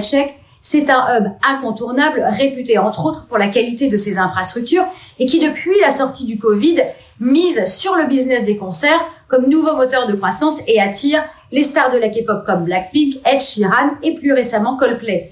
Avec Taylor Swift, Singapour entend consolider son rôle incontournable dans les tournées mondiales et peut-être aussi faire mentir Time Out, qui en 2018 la considérait comme la deuxième ville la plus ennuyeuse du monde. Il est grand temps, Stéphanie, d'aller voir un concert de Taylor Swift. Ou de Beyoncé. Oui, alors c'est pas les mêmes équipes, il Ah faut non, choisir son sûr. camp. Team Beyoncé. Ok, je vois le genre. 8h09, c'est de la bourse. Et Antoine Larigauderie, je ne change pas de question, hein, je continue, les 8000, c'est pour quand? Eh ben, eh ben, eh ben, bonne question, parce qu'il y a quand même de la pression à la baisse hein, sur les indices et on a senti hein, une véritable pression euh, hier, notamment à cause des pressions inflationnistes du côté de la zone euro qui était un petit peu supérieure aux attentes et du coup ça a crispé un petit peu tout le monde. Le CAC a terminé sur une légère baisse, hein, rien de guère, moins 0,4% et du côté du, de ce matin, on devrait ouvrir sur une progression. le balancier s'est inversé. Il faut dire que Wall Street a terminé sur des records absolus. Pour le S&P 500, ça, on a l'habitude, mais pour le Nasdaq Composite, le vrai, hein, le, euh, le Nasdaq des, des valeurs technologiques, lui, il a terminé sur un, un record historique qui datait de 2021. Donc, euh, on est reparti à la chasse et a priori, pour l'ouverture, le CAC 40 peut prétendre un nouveau record historique et absolu, lui aussi. Le dernier a été signé en séance hier à 7977. On pourrait faire mieux aujourd'hui, donc s'ouvrir sans doute la, point- la- la porte vers les 8000 points. Euh, pour cela, va falloir batailler. Il y aura quand même pas mal d'indicateurs économiques attendus qui pourraient ajouter un petit peu de pression, un petit peu comme hier. Les PMI en zone euro, euh, l'ISM américain, on aura l'inflation en zone euro à regarder de près. Et donc euh, des dynamiques qui devraient euh, prendre corps à la mi-journée, hein, globalement sur les marchés financiers. D'ici là, peut-être un nouveau record absolu euh, en vue pour le CAC 40. En tout cas, avant, avant, on l'espère, les 8000. Oui, greffez-vous la casquette sur la tête, hein, ça ira euh, plus vite, ça vous évitera de l'enlever et de la retirer en permanence. On se retrouve à l'ouverture dans trois quarts d'heure. Tout de suite, c'est la Vimo. Good Morning Business, la vie IMO. Et peut-être que vous posez cette question, puisqu'on est à 5 mois de l'ouverture des Jeux Olympiques, est-ce que vous allez pouvoir sous-louer votre logement? La réponse avec Marie-Cœur de Roy. Un locataire a-t-il le droit de sous-louer son appartement à l'occasion de l'arrivée des Jeux Olympiques? Euh, De plus en plus de locataires des villes hautes s'interrogent et pour cause, les tarifs des locations saisonnières s'envolent littéralement. En ce moment, par exemple, un studio parisien se loue 2 à 300 euros la nuit à l'occasion des Jeux Olympiques. C'est deux à trois fois plus qu'en temps normal, mais soyons très très clairs, il est formellement interdit euh, de sous-louer euh, son appartement sous aucun prétexte quand on est locataire du parc social. Dans le parc privé, on peut toujours obtenir l'autorisation écrite de son propriétaire, mais ce ne sera pas simple. Alors les propriétaires bailleurs seront-ils plus souples à l'occasion des Jeux Olympiques et comment les convaincre? Euh, D'abord, si votre propriétaire passe par un gestionnaire, vous aurez peu de chances de le convaincre. On a demandé au patron du réseau l'adresse qui a regardé au sein de sa plus grosse agence euh, parisienne. Ici, les demandes de locataires portant sur de la sous-location restent ultra minoritaires, mais elles ont été multipliées par 5 à l'approche des Jeux Olympiques. Pour autant, la totalité des propriétaires se sont opposés à donner leur accord à de la sous-location. En réalité, euh, seuls les propriétaires qui gèrent leurs biens en direct seraient susceptibles euh, de donner leur feu vert. Et encore, effectivement, il faudra les convaincre. Et attention, vous ne pourrez pas faire miroiter à votre propriétaire un partage euh, de gains énorme. Pourquoi? Parce que c'est l'autre règle de la sous-location. Vous ne pouvez pas pratiquer des sous-loyers supérieurs au loyer dont vous êtes vous-même redevable. Face à ces règles ultra restrictives, va-t-on assister à une explosion euh, de sous-location illégale? Il y a effectivement de fortes chances que beaucoup de locataires cèdent à la pas du gain, mais ils n'ont sans doute pas conscience des risques qu'ils encourent. D'abord, l'intégralité des gains perçus pendant la sous-location illégale devront être reversés euh, au propriétaire bailleur. Il faudra aussi lui verser des dommages et intérêts. Enfin, le pire, ce sera sans doute ça, la résiliation immédiate de votre bail. Et puis attention, hein, si vous pensez pouvoir vous contenter seulement de l'accord de votre propriétaire sans appliquer le fameux plafonnement du sous-loyer, là encore, vous prenez de gros risques. Non pas que le touriste, le sous-locataire viendra se plaindre, mais le propriétaire lui-même pourrait être à la manœuvre parce que c'est lui qui euh, toucherait euh, les gains empochés pendant la sous-location illégale. Et puis à ceux que je n'aurais pas fini de dissuader, sachez que les propriétaires seront particulièrement vigilants. Ils iront scruter euh, les sites de location saisonnière et puis ils mettront en alerte évidemment le voisinage et les éventuels gardiens d'immeubles. Good Morning Business, la pépite d'Anthony. Euh, Anthony, vendredi, le vendredi, on débriefe votre pépite du jour qui est venue sur notre plateau tout à l'heure à 6h15. AI Earth, c'est pas facile à dire. Ils veulent mettre l'intelligence artificielle au service des éleveurs avec des caméras intelligentes capables de déterminer si les vaches, parce que pour l'instant c'est que pour les vaches, Ouais. ce sera peut-être un point, un point noir, euh, qui sont en bonne santé et celles qui vont moins bien. C'est exactement ça. Et c'est vrai qu'on a beaucoup parlé d'agritech euh, cette semaine et c'est normal de la manière dont l'innovation pouvait venir en aide aux agriculteurs, leur faciliter la vie, répondre à des enjeux auxquels ils sont confrontés. Et vraiment, AI Herd, c'est une parfaite illustration de ça. Donc c'est AI pour intelligence artificielle. Herd, c'est le troupeau, les vaches. Et effectivement, ce sont des caméras augmentées qui sont capables de détecter des anomalies sur le comportement d'une vache si elle se met à boiter, si elle se met à avoir un problème. Euh, C'est euh, son directeur des opérations, Édouard Asselin, qui nous expliquait un peu comment euh, tout ça fonctionne. Donc la base, c'est déjà de voir les animaux dans l'image, de les identifier, donc leur donner une identité. Et pour ça, on utilise leur pelage et donc leur tâche pour arriver à différencier deux vaches l'une de l'autre. Et en permanence, plusieurs fois par seconde, on euh, mesure un certain nombre de, critères. Est-ce que l'animal est couché, debout, est-ce qu'il se déplace, est-ce qu'il est statique? La- L'avantage, il là. C'est vraiment c'est l'œil augmenté de l'éleveur, c'est la capacité à le décharger d'une fonction qui est nécessaire, qui est l'observation de ces animaux. Mais il a tellement de choses à faire qu'il ne peut pas passer non plus toute sa journée à observer ces animaux. Alors, il n'y a pas d'estimation précise de combien ça fait gagner d'heures à l'agriculteur, mais quand même, sur les coûts, il y avait une estimation autour de 10 à 15% de baisse des coûts, ce qui est énorme. Enfin, on voit très bien dans la, la journée de l'agriculteur ce que ça change. Il a un œil derrière le dos. C'est ce qu'il nous expliquait, c'est qu'effectivement les agriculteurs passent euh, plusieurs heures par jour, notamment quand il y a des périodes de vélage, quand la vache s'apprête à mettre bas. Là, c'est quasiment du 24 heures sur 24 où il faut être au petit soin. Et là, en fait, l'œil numérique de l'intelligence artificielle va décharger l'éleveur de toutes ces tâches-là. Donc c'est extrêmement intéressant. Moi, ce que j'ai trouvé extraordinaire aussi, c'est la technologie elle-même, c'est-à-dire le fait d'avoir eu l'idée de transformer les vaches en QR code, parce que c'est ça en fait, c'est analyser les tâches des vaches pour pouvoir les identifier. Je trouve ça quand même hyper hyper malin. Euh, gain de temps considérable pour l'éleveur, on le disait. Amélioration des conditions de travail euh, pour les éleveurs, amélioration du bien-être des animaux. Ça c'est intéressant aussi. Il faut le savoir, le cofondateur de l'entreprise, le fondateur de l'entreprise, c'est un, un ancien vétérinaire et donc il a cette cette vision là. Et c'est vrai que le fait d'avoir des caméras, bah, ça permet de Ça demande pas, détecter exactement le plus en amont possible un problème, voilà une irritation, euh, un boitage et on va pouvoir savoir euh, un boitement plutôt d'ailleurs euh, et on va savoir exactement ce qui est en train de, de, de se passer. Il y a 40 fermes Ouais. qui sont déjà équipées, ils veulent passer à 5000 en 5 ans. Donc grosses ambitions de, de développement. Alors, les moins, c'est peut-être, mais on est un peu difficile, mais comme pour l'instant, il faut avoir des vaches avec des taches. Bah oui, c'est ça. ça. marche pas quand elles ont pas de taches et ça marche pas sur les cochons. Bah c'est ça, c'est le problème du QR code quoi. C'est que si c'est tout blanc, ça fonctionne Bah pas oui. évidemment. Donc une vache. Alors l'avantage, c'est ce qu'il nous expliquait, c'est que la plupart des races de vaches laitières, comme les Primolstein, sont des vaches à taches. Donc pour l'instant ça va. Mais effectivement, s'ils veulent se diversifier sur d'autres types d'espèces de vaches ou d'autres types d'animaux, il va falloir qu'ils trouvent une autre technologie. Et puis c'est un secteur qui est concurrentiel mine de rien parce que là on parle de caméras augmentées avec de l'intelligence vache, hein. artificielle. Là il y a rien sur la vache, mais c'est vrai qu'il y a d'autres systèmes qui existent avec des colliers intelligents qui vont analyser la température, qui vont détecter des changements de comportement. Donc ils sont pas tout seuls euh, à proposer ce genre d'outils aux agriculteurs. Merci beaucoup Anthony Morel. Tous les vendredis, votre pépite, elle vient à 6h15. On débrief à 8h15 ensemble. Dans un instant, on va parler d'automobile et d'équipementier. Notre invité, c'est Christophe Perilla, le directeur général de Valeo. À tout de suite. Good Morning Business, le grand entretien. Le grand entretien ce matin sur BFM Business et sur RMC Découverte, c'est avec Christophe Perilla, le directeur général de Valeo. Bonjour, merci euh, d'être avec nous euh, ce matin. Vous avez publié euh, vos résultats hier soir. Vous renouez à nouveau avec les bénéfices. Il y avait des années de Covid qui ont été évidemment compliquées. Vous êtes dans le vert pour la deuxième année consécutive. Bénéfice net de 221 millions d'euros en 2023, en baisse de 4% euh, à- par rapport à 2022. Vous allez nous expliquer ça, tout ça. En même temps, le chiffre d'affaires a progressé de 10%. On a eu, vous êtes le dernier hein, des équipementiers euh, à, à publier. On a eu euh, tout le monde ces derniers temps. Ce qu'on voit, c'est à quel point la révolution de l'électrique, elle est presque plus compliquée pour vous que pour les constructeurs automobiles. Euh, je ne le dirais pas de cette manière-là parce que Valeo a fait des choix stratégiques qui sont clairs, qui sont forts. Et ces choix, c'est l'électrification pour ce qui est Valeo. On a fait le choix de l'électrification, on a fait le choix de l'aide à la conduite, on a fait le choix du logiciel. Donc l'électrification, c'est la moitié du groupe. C'est une activité très importante, c'est une activité où on remporte euh, beaucoup de succès. Maintenant, le chemin vers l'électrique, il n'est pas, il est pas linéaire. Oui. Voilà, il est compliqué. Ils demandent de la réorganisation quand Et il même. demande de la réorganisation. Il y a euh, un ancien Premier ministre qui disait euh, la route est droite, mais la pente est forte. Voilà. Pour l'électrification, la route, elle sera sinueuse et la pente, elle sera forte. Voilà. Ça, on le sait.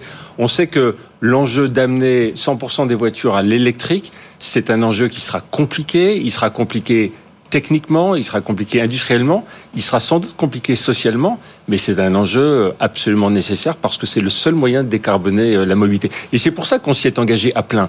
On s'est engagé à plein dans l'électrification parce qu'on est convaincu que c'est la technologie qui permet de décarboner la mobilité. Pour vous, ça demande une réorganisation. Vous avez quatre pôles d'activité les aides à la conduite, l'éclairage, la motorisation électrique et les systèmes euh, thermiques. Il va falloir regrouper certains de ces, euh, de ces pôles en un seul pôle. Vous avez annoncé euh, un plan social avec des suppressions de postes. Il y en aura 235 en France, 1150 euh, dans le monde. Euh, par ailleurs, vous allez quand même euh, embaucher des talents parce que vous l'avez dit, il va falloir transitionner. Vous estimez qu'en gros, il vous faut combien de temps pour être vraiment en ordre de marche? Mais on est en ordre de marche. L'électrification, c'est aujourd'hui des produits qui font partie de notre voilà de notre offre. Ce qu'on fait, c'est qu'on on va un cran plus loin. On a aujourd'hui deux activités de vélo sur quatre. hein. Vous avez dit on est organisé en quatre euh, quatre business. On a quatre business. Il y en a deux sur quatre qui sont des des business qui font de l'électrification, qui travaillent sur l'électrification. Et on a réalisé que c'était comme deux faces d'une même pièce. Donc on a réuni les deux business, on est en train de réunir les deux business en un pour être plus fort sur l'électrification, pour faire en sorte que notre offre qu'on propose à nos clients soit voilà plus compétitive, plus cohérente. Parce qu'au fond, c'est un système. Voilà, on va sur l'électrification. Qu'est-ce qu'on fait? On fait des moteurs électriques, mais on fait aussi du refroidissement batterie. On fait des onduleurs, mais on fait aussi des pompes à chaleur. Et tout ça sont les composants d'un même système.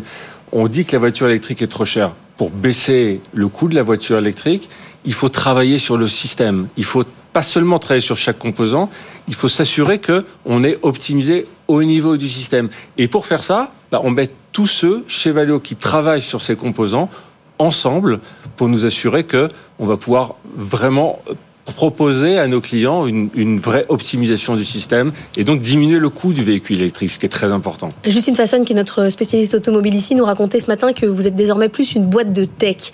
Est-ce que euh, c'est assumé euh, globalement? Vous le dites euh, vous-même. Est-ce que c'est facile à expliquer en interne à une entreprise qui pivote? Comment, comment vous vous positionnez là-dessus?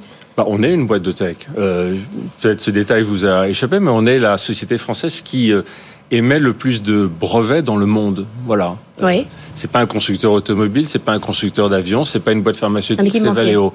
voilà.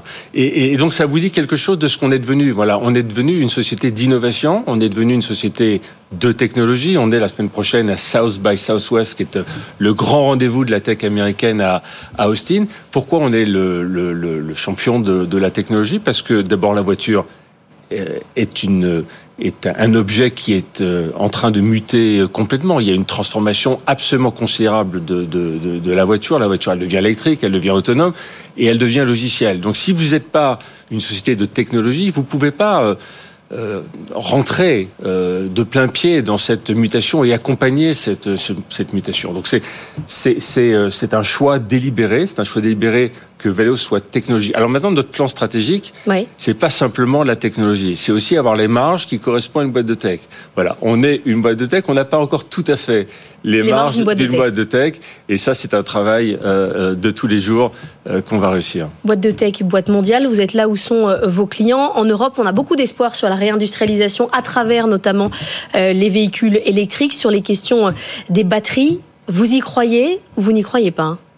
Alors, on croit que euh, l'Europe euh, doit aller vite sur euh, l'électrification. Je vais, je vais- bah, on, on oppose souvent euh, Europe et, et Chine. Je vais vous donner deux, deux chiffres pour montrer à quel point il faut que euh, l'Europe travaille sur le véhicule électrique et, et ne, ne ralentisse pas sur le véhicule électrique. Le marché chinois, le marché automobile chinois, c'est deux fois la taille du marché européen. Oui. Le taux d'adoption des véhicules électriques en Chine, c'est deux fois le taux d'adoption des véhicules électriques en Europe. Deux fois deux, ça fait quatre. Eh ben, donc on Ça veut dire que le marché automobile électrique en Chine, il est déjà quatre fois plus grand qu'il n'est en Europe. Or, l'industrie automobile, c'est une industrie d'échelle, c'est une industrie de masse. Donc, il faut des volumes pour être compétitif. Et donc, c'est la raison pour laquelle il faut. Mais Est-ce qu'on a intérêt de lutter? Volumes. Parce que quand je vous entends, franchement, euh, on n'y arrivera pas. On va pas. Ah, si, si, euh, bien faire- sûr, Vous pensez qu'on va réussir en termes de marché à, à, à être aussi euh, aussi fort que, que les Chinois On ne peut tout simplement pas. Alors d'abord, il faut, euh, il faut que l'électrification arrive. Euh. Il le faut pour une question sociétale. La, la, la mobilité doit être décarbonée. Et pour avoir une mobilité décarbonée, c'est ça passe par le véhicule électrique. Pas Le- cher, vous l'avez redit euh, tout à l'heure. Oui, et donc il faut travailler sur le coût euh, du véhicule électrique. Il faut travailler sur tous ses composants, il faut travailler sur le système. C'est ce que fait Valeo tous les jours. Mais on est en capacité aujourd'hui en Europe d'offrir un véhicule électrique euh, compétitif avec les véhicules chinois. Vous avez vu comme moi les véhicules MG euh, qui arrivent sur le marché. Ils ont rien à envier à ce qu'on fait euh, euh, en Europe. Donc euh, on, est capable dans vos brevets là, il y a de quoi faire baisser vraiment euh, le prix du véhicule électrique euh, en Europe. Dans nos brevets, il y a des grandes innovations. Vous savez par exemple qu'on travaille avec Renault sur euh, un moteur électrique euh, en co-développement. On fait ça euh, Oui. voilà, ensemble sur un moteur électrique dont on pense qu'il sera le meilleur moteur électrique du monde, voilà, avec des caractéristiques à la fois de performance et de prix qui seront absolument exceptionnelles. Mais vous qui avez cette vision justement euh, mondiale, vous, vous dites on, on devrait plus s'ouvrir aux véhicules euh, chinois électrifiés. Allons-y, ouvrons le, le marché et comme ça nous aurons plus de, de véhicules plutôt que de mettre euh, des barrières et de, de faire en sorte que, que les gens choisissent européens mais que ça aille moins vite. Vous dites on se protège trop des Chinois ou pas? Bah, Pour l'instant, on ne se protège pas. Euh, donc l'Europe, comme vous savez, euh, est en train de mener une enquête sur le sujet. On verra quel résultat. Il y a les bonus qui sont conditionnés aussi en Oui, fonction bien de sûr. Alors, elle- vous savez, il y a des incentives qui sont mises en place, puis après elles sont enlevées. Bon, ce qui est important, c'est la stabilité. Le, cadre réglementaire est super important. Voilà. euh, le- L'Europe a dit euh, à l'ensemble du monde automobile soyez prêts pour 2035 et tout le monde se prépare. Voilà, les constructeurs se préparent, les équipementiers se préparent. Valeo on a fait un de ses choix fondamentaux, être fort sur l'électrification, parce que c'est le marché de demain. Voilà, donc l'ensemble de- des, acteurs se prépare, l'écosystème se prépare. Pour que le véhicule électrique fonctionne, il faut qu'il y ait des bornes de recharge, il faut, il faut que l'ensemble de l'écosystème ait travaillé. Donc c'est un travail qui est compliqué, mais c'est totalement irréversible, c'est totalement nécessaire. Et, euh, voilà, on est au cœur de cette bataille. Vous travaillez, vous nous disiez avec Renault, vous travaillez avec Tesla? Alors, je n'ai pas le droit de le dire. Ah. voilà. Donc on Il y a des pas. secrets d'affaires qu'on ne peut pas révéler, et en particulier euh, avec certains clients. Aujourd'hui, quand on, quand on regarde euh, vos clients et là où vous, euh, vous, vous exportez votre, enfin, votre, votre savoir, je ne sais pas si on peut dire que vous êtes une boîte française, vous êtes une boîte mondiale, euh, c'est quoi la répartition? La Chine, ça représente combien? C'est un petit peu moins de 20% de, de notre chiffre d'affaires. C'est 35 usines, c'est près de 20 000 personnes. Donc en tant que pays, c'est le plus gros pays du groupe. Euh, et c'est une vingtaine de pourcents de notre chiffre d'affaires. Et les États-Unis? Les États-Unis, c'est 20 25% à peu près. Alors les États-Unis, l'Amérique du Nord, hein, Oui. puisque on, on- on- on somme euh, les États-Unis et le Mexique. Vous savez que le Mexique, c'est une base de production pour les États-Unis. C'est une trentaine de pourcents. Est-ce que l'IRA a eu euh, des, des impacts sur la manière dont vous avez réorganisé vo- votre production ou pas? Alors pas vraiment, pour la raison que euh, on a fait le choix industriel d'être local partout. Voilà. Donc on est euh, chinois En en Chine, on est euh, américain euh, en Amérique du Nord, et puis on est européen en Europe.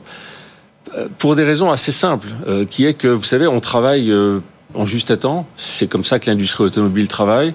Et donc, on reçoit de nos clients des programmes de production qui sont fermes sur quelques jours, euh, en Donc général là, ouais, sur deux semaines. ouais. Donc mettre des tonnes de produits dans les bateaux qui correspondent pas réellement à la demande, c'est pas du tout adapté. Donc c'est la raison pour laquelle depuis toujours, on a une stratégie industrielle qui est très locale. Donc on produit en Amérique du Nord pour l'Amérique du Nord et donc on a été assez peu sensible Mm. euh, à l'IRA. Merci beaucoup Christophe Perriat d'être venu nous voir dans la matinale de l'économie euh, ce matin, directeur général de Valeo. Dans un instant, c'est le débat du vendredi. Marc Fiorentino face à Emmanuel Le Chypre. À tout de suite. Good Morning Business.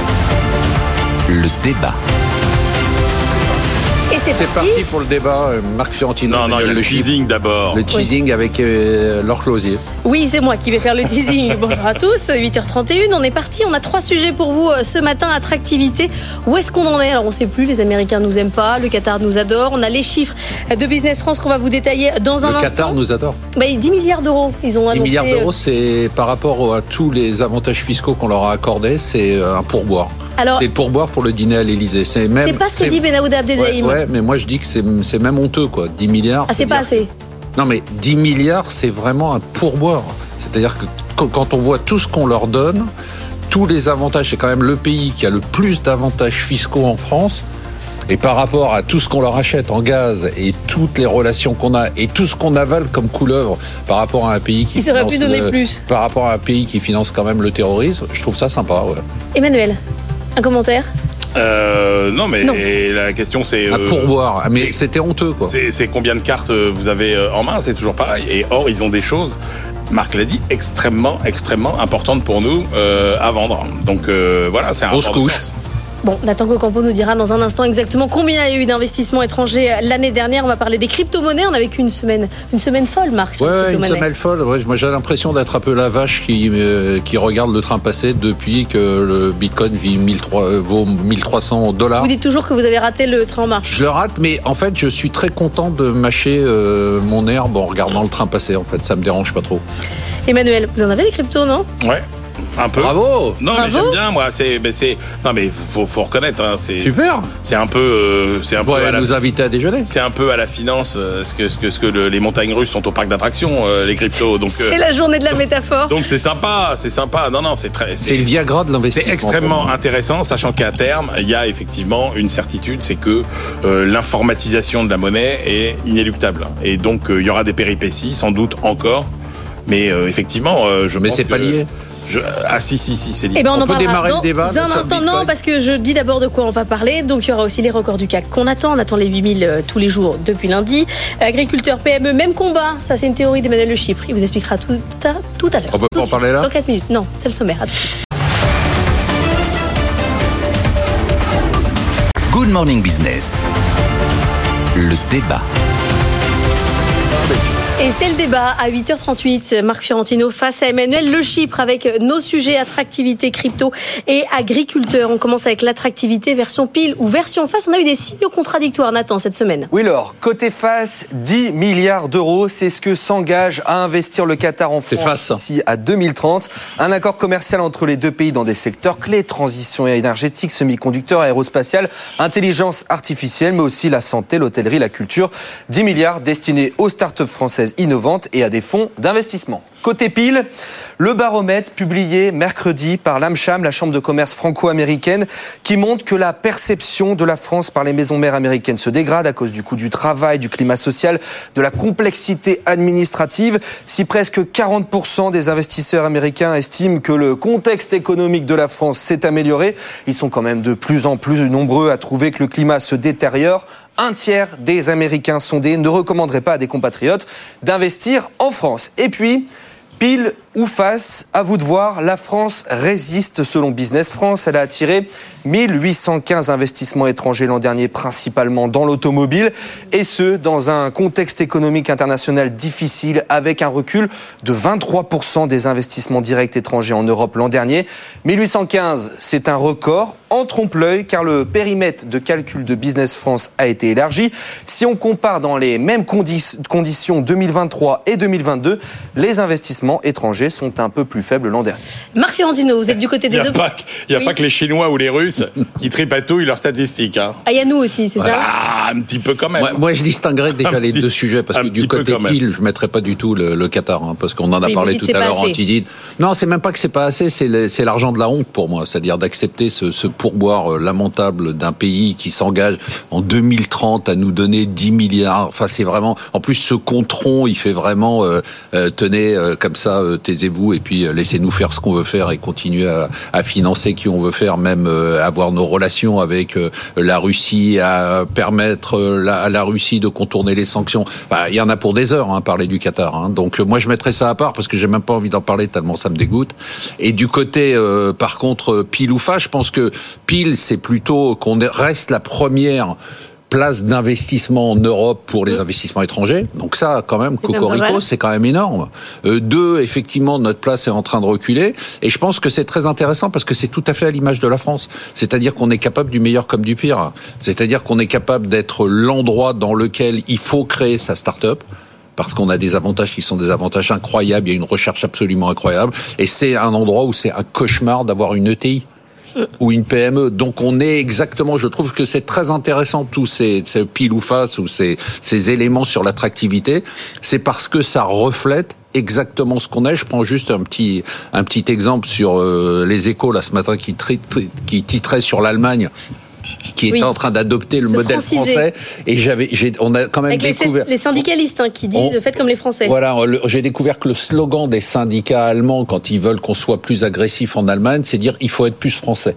Donc c'est tout l'enjeu, c'est-à-dire d'un côté les grèves, d'un côté les start-up, d'un côté la French Tech, et on est on est dans cette ambivalence permanente et dans cette ambiguïté permanente. Vous allez apprendre à parler français, disent-ils euh, au patronat, ce qui est quand même euh, impressionnant. Euh, Emmanuel, Ah, il faut reconnaître qu'il y a eu cinq années euh, bénies pour notre attractivité. Il y a eu toute une conjonction de Ouais, phénomènes à partir vrai. de 2017 qui ont boosté l'attractivité de la France. Vous avez d'abord eu l'arrivée d'Emmanuel Macron, hein, euh, la Startup Nation. En termes d'image, c'est extrêmement important. Songez que quand vous êtes euh, le dirigeant d'un grand groupe euh, au fin fond euh, du Texas euh, ou de la Californie, la vision que vous avez de la France, elle n'est pas extraordinairement fine. Donc vous voyez un jeune dirigeant qui arrive en France, qui est dynamique, qui vous parle business, qui, parle des- anglais. qui parle anglais très bien, qui, qui prend des décisions extrêmement pro-business, au début de son mandat sur la fiscalité notamment, et ça c'est important. Tout ça parce qu'il faut quand même rappeler que l'attractivité c'est quand même une affaire de position relative. Tout ça à un moment où le Royaume-Uni vote son Brexit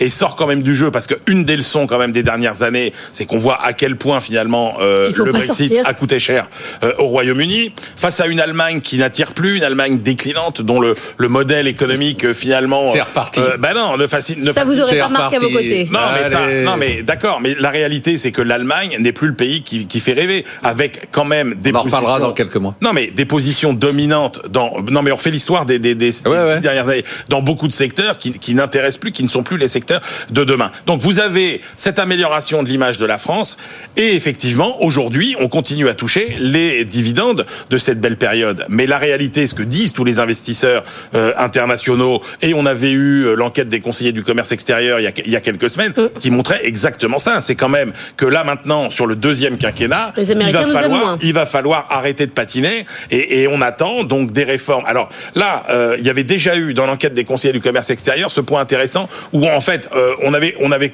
on, on admettait que nos points faibles s'étaient un peu améliorés, mais que euh, nos points forts se, se dégradaient sur les infrastructures, sur tout ça. Là, il y a maintenant une préoccupation chez les Américains et ça, ça rejoindra ce que Marc nous dit souvent C'est le coût du, sur la sur la situation des finances publiques. évidemment. Et là, il y a euh, effectivement Sur le coût du travail, sur l'augmentation des charges. Et on retrouve tout ça, voilà, réglementaire. C'est-à-dire li- l'idée de se dire que bon, finalement, peut-être qu'aujourd'hui on va faire un investissement parce qu'il y a un contexte qui est relativement favorable, mais ça ne peut pas s'améliorer. C'est-à-dire que le coût du travail va pas être moins cher et les charges sociales vont pas baisser. Donc on a donné tout ce qu'on avait à donner alors. oui, c'est la crainte en tout cas des investisseurs anglo-saxons de se dire, écoutez, euh, voilà, ils sont bien, c'est vrai, c'est sympa, ce, ce ministre est sympa, ce, président est sympathique, il parle bien anglais, il a l'air d'aimer les anglo-saxons, il a l'air d'aimer le business, euh, mais bon, effectivement, euh, aujourd'hui, d'abord un, c'est plus sa préoccupation, hein, il se prend pour le chef du monde, donc il est plus du tout business, hein. il est plus orienté là-dessus. Hein. Je sais pas si vous avez vu les derniers discours, le, le- on, on voit que c'est plus euh, son centre d'intérêt. Il est euh, sur l'Ukraine, il est sur le conflit à Gaza,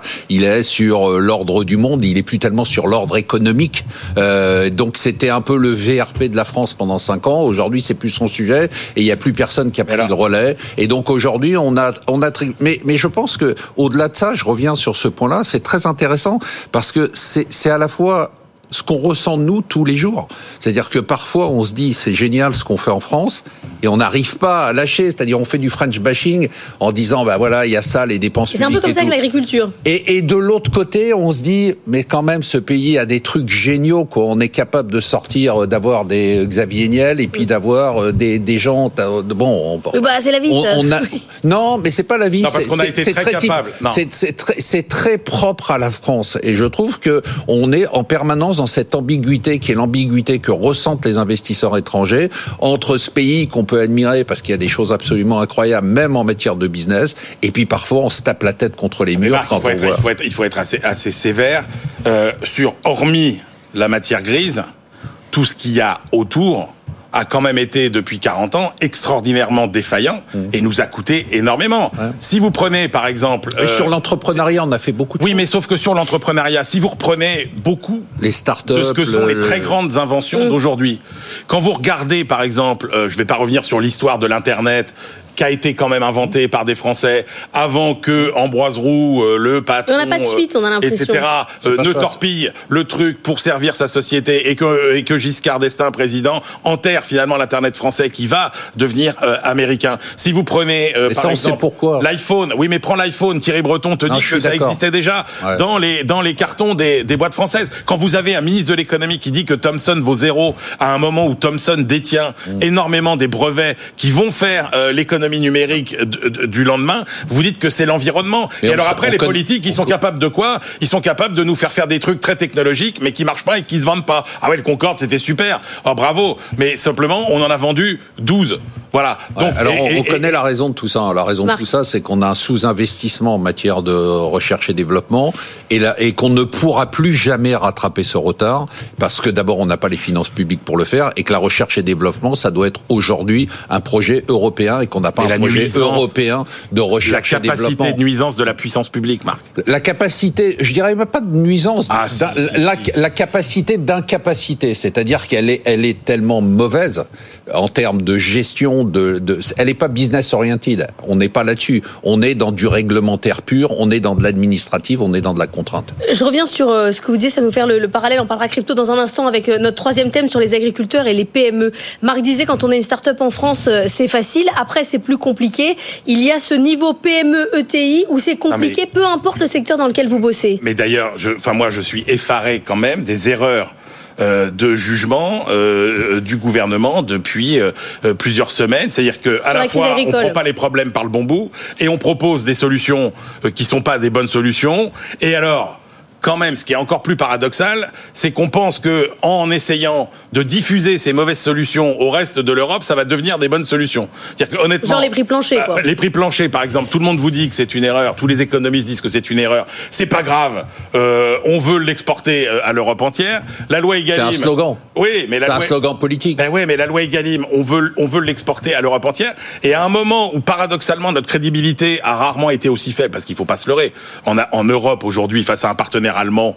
Qui, je sais pas quel est le mot, Marc, qui nous dédaigne, qui, nous, qui, nous, qui nous méprise. Qui nous ignore. Face Il à nous la situation même pas. On est- désastreuse On n'est même plus dans son radar. de nos finances publiques, etc., on a en plus la prétention de vouloir imposer nos règles à l'Europe. Et, et pourquoi ce combat est mal choisi? Parce qu'en fait, on essaie de faire croire, depuis le début, que la crise agricole est une crise spécifiquement agricole. C'est complètement faux. C'est une crise des C'est la PME. crise de toutes les PME, de toutes les petites structures qui, aujourd'hui, Ah, ne supportent plus le poids des réglementations. Et encore, les agriculteurs ne sont pas les plus mal lotis dans, euh, finalement, dans cette, euh, dans, cette crise. Et d'ailleurs, vous commencez à voir, soi-disant, il y a plus d'argent dans les caisses de l'État, mais quand même, pour euh, les euh, boulangers, notamment, on a... Il y a plus d'argent dans les caisses de l'État. Oui, mais sauf que quand on, nous dit qu'on dépensera, des- voilà, on creuse quand on nous dit qu'on dépensera plus un sou, la réalité, c'est qu'on continue à dépenser des Marc, pourquoi vous dites euh, vous n'êtes pas d'accord sur le fait que les agriculteurs, c'est des PME comme les autres, en fait Ben, pas vraiment, parce que je pense qu'il y a un une problématique dans une PME classique aujourd'hui, dans des secteurs non protégés, parce que l'agriculture est quelque part un secteur hors circuit économique normaux.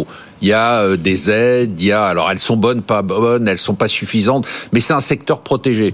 Une PME aujourd'hui, c'est rarement protégé. Alors on peut avoir le bouclier tarifaire quand il y a l'électricité, et quand vous êtes dans une TPE avec un business model qui ne fonctionne pas, bah, vous fermez euh, l'exploitation et vous partez. Là, dans l'agriculture, ce qui me frappe à chaque fois que je regarde des reportages, c'est des gens dont on, qui, qui expliquent globalement que quoi qu'ils fassent, ils vont gagner 800 balles par mois. Et on se dit, euh, bon, je veux dire, il y a un moment euh, dans tous les business, à partir du moment où on s'aperçoit qu'à terme, sur les 20 ans qui viennent, on peut gagner que 800 balles par mois, bah, on Ça veut peut dire pas- que ça marche pas, c'est ça que ça vous veut dire dire. que ça marche pas. Donc il faut prendre une décision, on en avait parlé Mm. ici, de- qui consiste à dire c'est pas grave, on va les aider parce que c'est stratégique, parce que c'est social, parce qu'il faut pas descendre en dessous d'un certain seuil de nombre de paysans en France, et on va aider des petits paysans. Je, je rappelle quand même que l'agriculture, euh, pro- euh, je dirais de taille euh, moyenne, Marche et- bien. marche très bien française. Faut quand même le rappeler parce qu'on Sans a parler de la grande. bah oui. Là, qui marche non, mais c'est pour ça. C'est-à-dire- parce que le problème, c'est qu'on est en train de parler, on donne l'impression que l'agriculture française est Oui, en mais c'est bien pour ça, Marc, que je te C'est-à-dire, dis on n'est pas- que c'est un problème de petites structures. C'est un problème de petites structures. Quels que soient les qui, secteurs. qui n'ont peut-être pas, je dis à partir De de, là, il n'y a pas de modèle économique. Donc moi, je suis, je suis, je veux dire, dans un monde capitaliste, quand il n'y a pas de modèle économique, il y a deux façons de fonctionner. Soit on laisse disparaître, soit on dit c'est important parce que ça fait partie du patrimoine et de la de la stratégie de défense et, et d'autonomie française, et, et on leur donne un revenu minimum. Ça me choque pas. On passe à la semaine sur les marchés. Est-ce qu'on a atteint les 8000 ou pas? C'est la question qu'on s'est posée à peu près euh, euh, tous les jours. C'est pas encore euh, le cas peut-être pour aujourd'hui. En tout cas, pendant ce temps-là, les cryptos ont passé une folle semaine. On a atteint les 64 000 Ouais, dollars. un peu plus. Un peu plus. Euh, Marc, les cryptos, vous en avez toujours pas. C'est pas grave. Je voudrais, je peux revenir deux secondes sur les marchés parce que je- que ce qui me frappe et que je trouve vraiment passionnant sur les marchés, c'est que c'est l'IA qui est en train de déterminer toutes les valorisations à la hausse comme à la baisse. C'est-à-dire que l'IA fait Nvidia.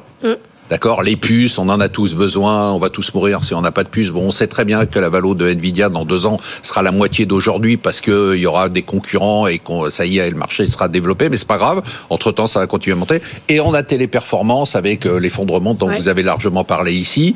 Et je trouve Une- que c'est après, une nouvelle d'un concurrent qui dit qu'avec oui, oui, l'IA, il peut oui, faire mieux. c'est, c'est Klarna, donc qui fait le paiement fractionné, le, qui permet d'acheter maintenant et de payer plus tard, qui a dit, euh, bah nous, on a remplacé 700 personnes à temps plein par euh, l'IA et c'est juste le début et on a gagné déjà 40 millions euh, sur notre euh, en, en réduction. Donc, et c'est le début. Hein.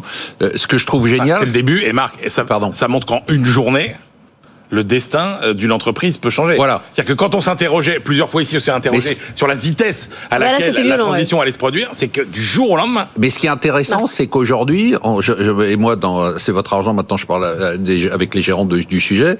Ils disent qu'ils sont obligés de tout passer au filtre de l'IA. C'est-à-dire qui vend les, les pelles et pioches de l'IA. Donc ça, on sait que ceux-là, ils vont cartonner. Qui va essayer d'être un leader de l'IA sans vendre des pelles et pioches? Mais bon, là-dessus, il n'y a plus beaucoup de sujets. C'est les grands. C'est-à-dire qu'il faut tellement d'argent pour investir, c'est Microsoft, c'est Google, ça y est, on connaît les, les gagnants, alors est-ce qu'ils valent cher ou pas assez cher?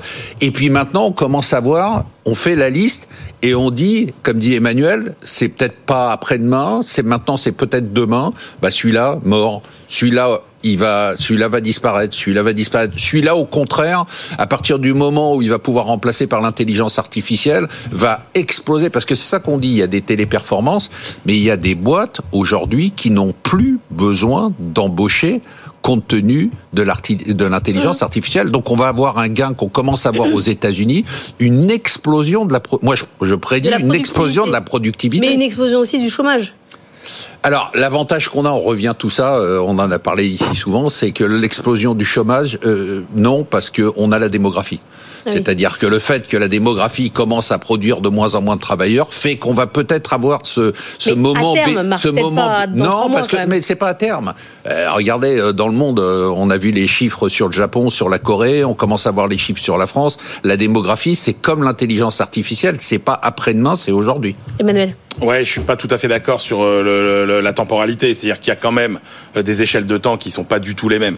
Et l'échelle de temps de la démographie, c'est pas du Mais tout. on y les- est, hein, Emmanuel. C'est pas. Non, mais c'est des. Ah, c'est les des- chiffres, ils sont là. Oui, mais d'accord, mais on est sur des euh, tendances qui se jouent à quelques milliers, allez, parfois dizaines de milliers. Pas par an, pas par an. Ben on y est. Je suis Ah, pas d'accord. donc, On y est. quasiment On pas. Ça veut dire que pour vous, Emmanuel, on a Alors- quand même quelques années Alors difficiles. que l'impact de l'IA, euh, C'est il est suite. probable qu'on va le voir dès que dès 2024, tous les scénarios macroéconomiques qu'on déroulait sur les perspectives de croissance et ce que ça veut dire en termes de chômage, d'emploi, etc., que dès 2024, tout ça va être impacté par euh, l'introduction Avec un bond de la de productivité qui l'intelligence va être euh, spectaculaire. artificielle, oui, et, et avec effectivement euh, sans doute des conséquences. euh, Dans, sur dans la ligne de mire, Marc, en dehors de téléperformance, par exemple, c'est quelles boîtes qui vont pas s'en sortir Bah, je dirais toutes les sociétés qui fournissent euh, du, des, des, des- du, du, du personnel, euh, on va dire, de service. Parce que moi, ce qui me frappe, ce que je répète souvent ici, c'est que c'est une, une révolution industrielle pour la première fois qui touche pas les, les jobs euh, les plus low cost. Hein. C'est-à-dire Mhm. que là, on va avoir, bon, là, c'est les call centers, c'est encore bon, des jobs, on va dire un peu low cost malheureusement, mais on va commencer à s'attaquer à des jobs de cadre moyen et de cadre supérieur. C'est-à-dire que euh, je pense que il y a, il y a des sociétés qui vont aujourd'hui, qui fournissent euh, du, du service euh, sous forme de personnel, qui déjà sont sont. Ah, regardez ce qui se passe dans les services juridiques, chez les avocats, Voilà. etc. Vous avez déjà des intelligences artificielles qui sont capables de remplacer euh, des bataillons d'avocats qui n'ont aucun problème à traiter les problématiques de, de langue étrangère, etc. Et il y en a même qui s'adaptent aujourd'hui euh, aux différentes euh, types de juridictions euh, internationales. Et, et moi, ce que je propose vraiment aux gens qui nous écoutent, c'est, c'est d'aller sur euh, Google Gemini ou d'aller sur OpenAI, parce que c'est pour qu'ils comprennent que c'est pas un débat euh, euh, macroéconomique entre spécialistes. euh, C'est, c'est, c'est du quotidien. vous, vous l'utilisez tous les moi, jours je maintenant. l'utilise tous les jours Et je disais à Emmanuel avant l'émission, il n'y a pas une fois où je l'utilise et quand je vois la réponse, je me dis pas waouh. C'est vraiment totalement dingue. C'est-à-dire le nombre de services extérieurs que je n'utilise plus du fait de l'utilisation quotidienne de l'intelligence artificielle. Comme Et quoi je- Comme des conseils que vous auriez payés ben évidemment, mais de la fiscalité, du juridique, euh, et puis simplement remettre en place ces idées, euh, euh, avoir une, une, une vision exhaustive de tous les de tous les points. Je, je conseille aux gens pour comprendre l'impact économique de l'intelligence artificielle de le tester. Merci à tous les deux. Ce soir, c'est votre argent. C'est à 20h. 20 heures, bien exceptionnel, et puis replay, podcast. Franchement, ça va être génial. Tout. Ne ratez pas ce moment. Euh, Emmanuel, la librairie de l'écho. Demain, Génial aussi. 21h, dimanche 22h. L'invité. Les invités, euh, Serge Guérin, euh, qui nous parle d'une révolution très intéressante. Lui, ce qu'il dit, c'est on pourra pas faire la transition démographique et écologique euh, séparément. Et donc, il a inventé un nouveau mot. Vous connaissiez la silver economy. Oui. Eh bien, il invente la silvert economy. Et puis le grand Michel Aglietta aussi. Ok, ça c'est ce week-end. C'est disponible en pré-play. Il y a du pré-play maintenant si vous voulez le voir. Dès maintenant, on se retrouve lundi. Je vous laisse avec Nicolas Do sur BFM Business. Bon week-end.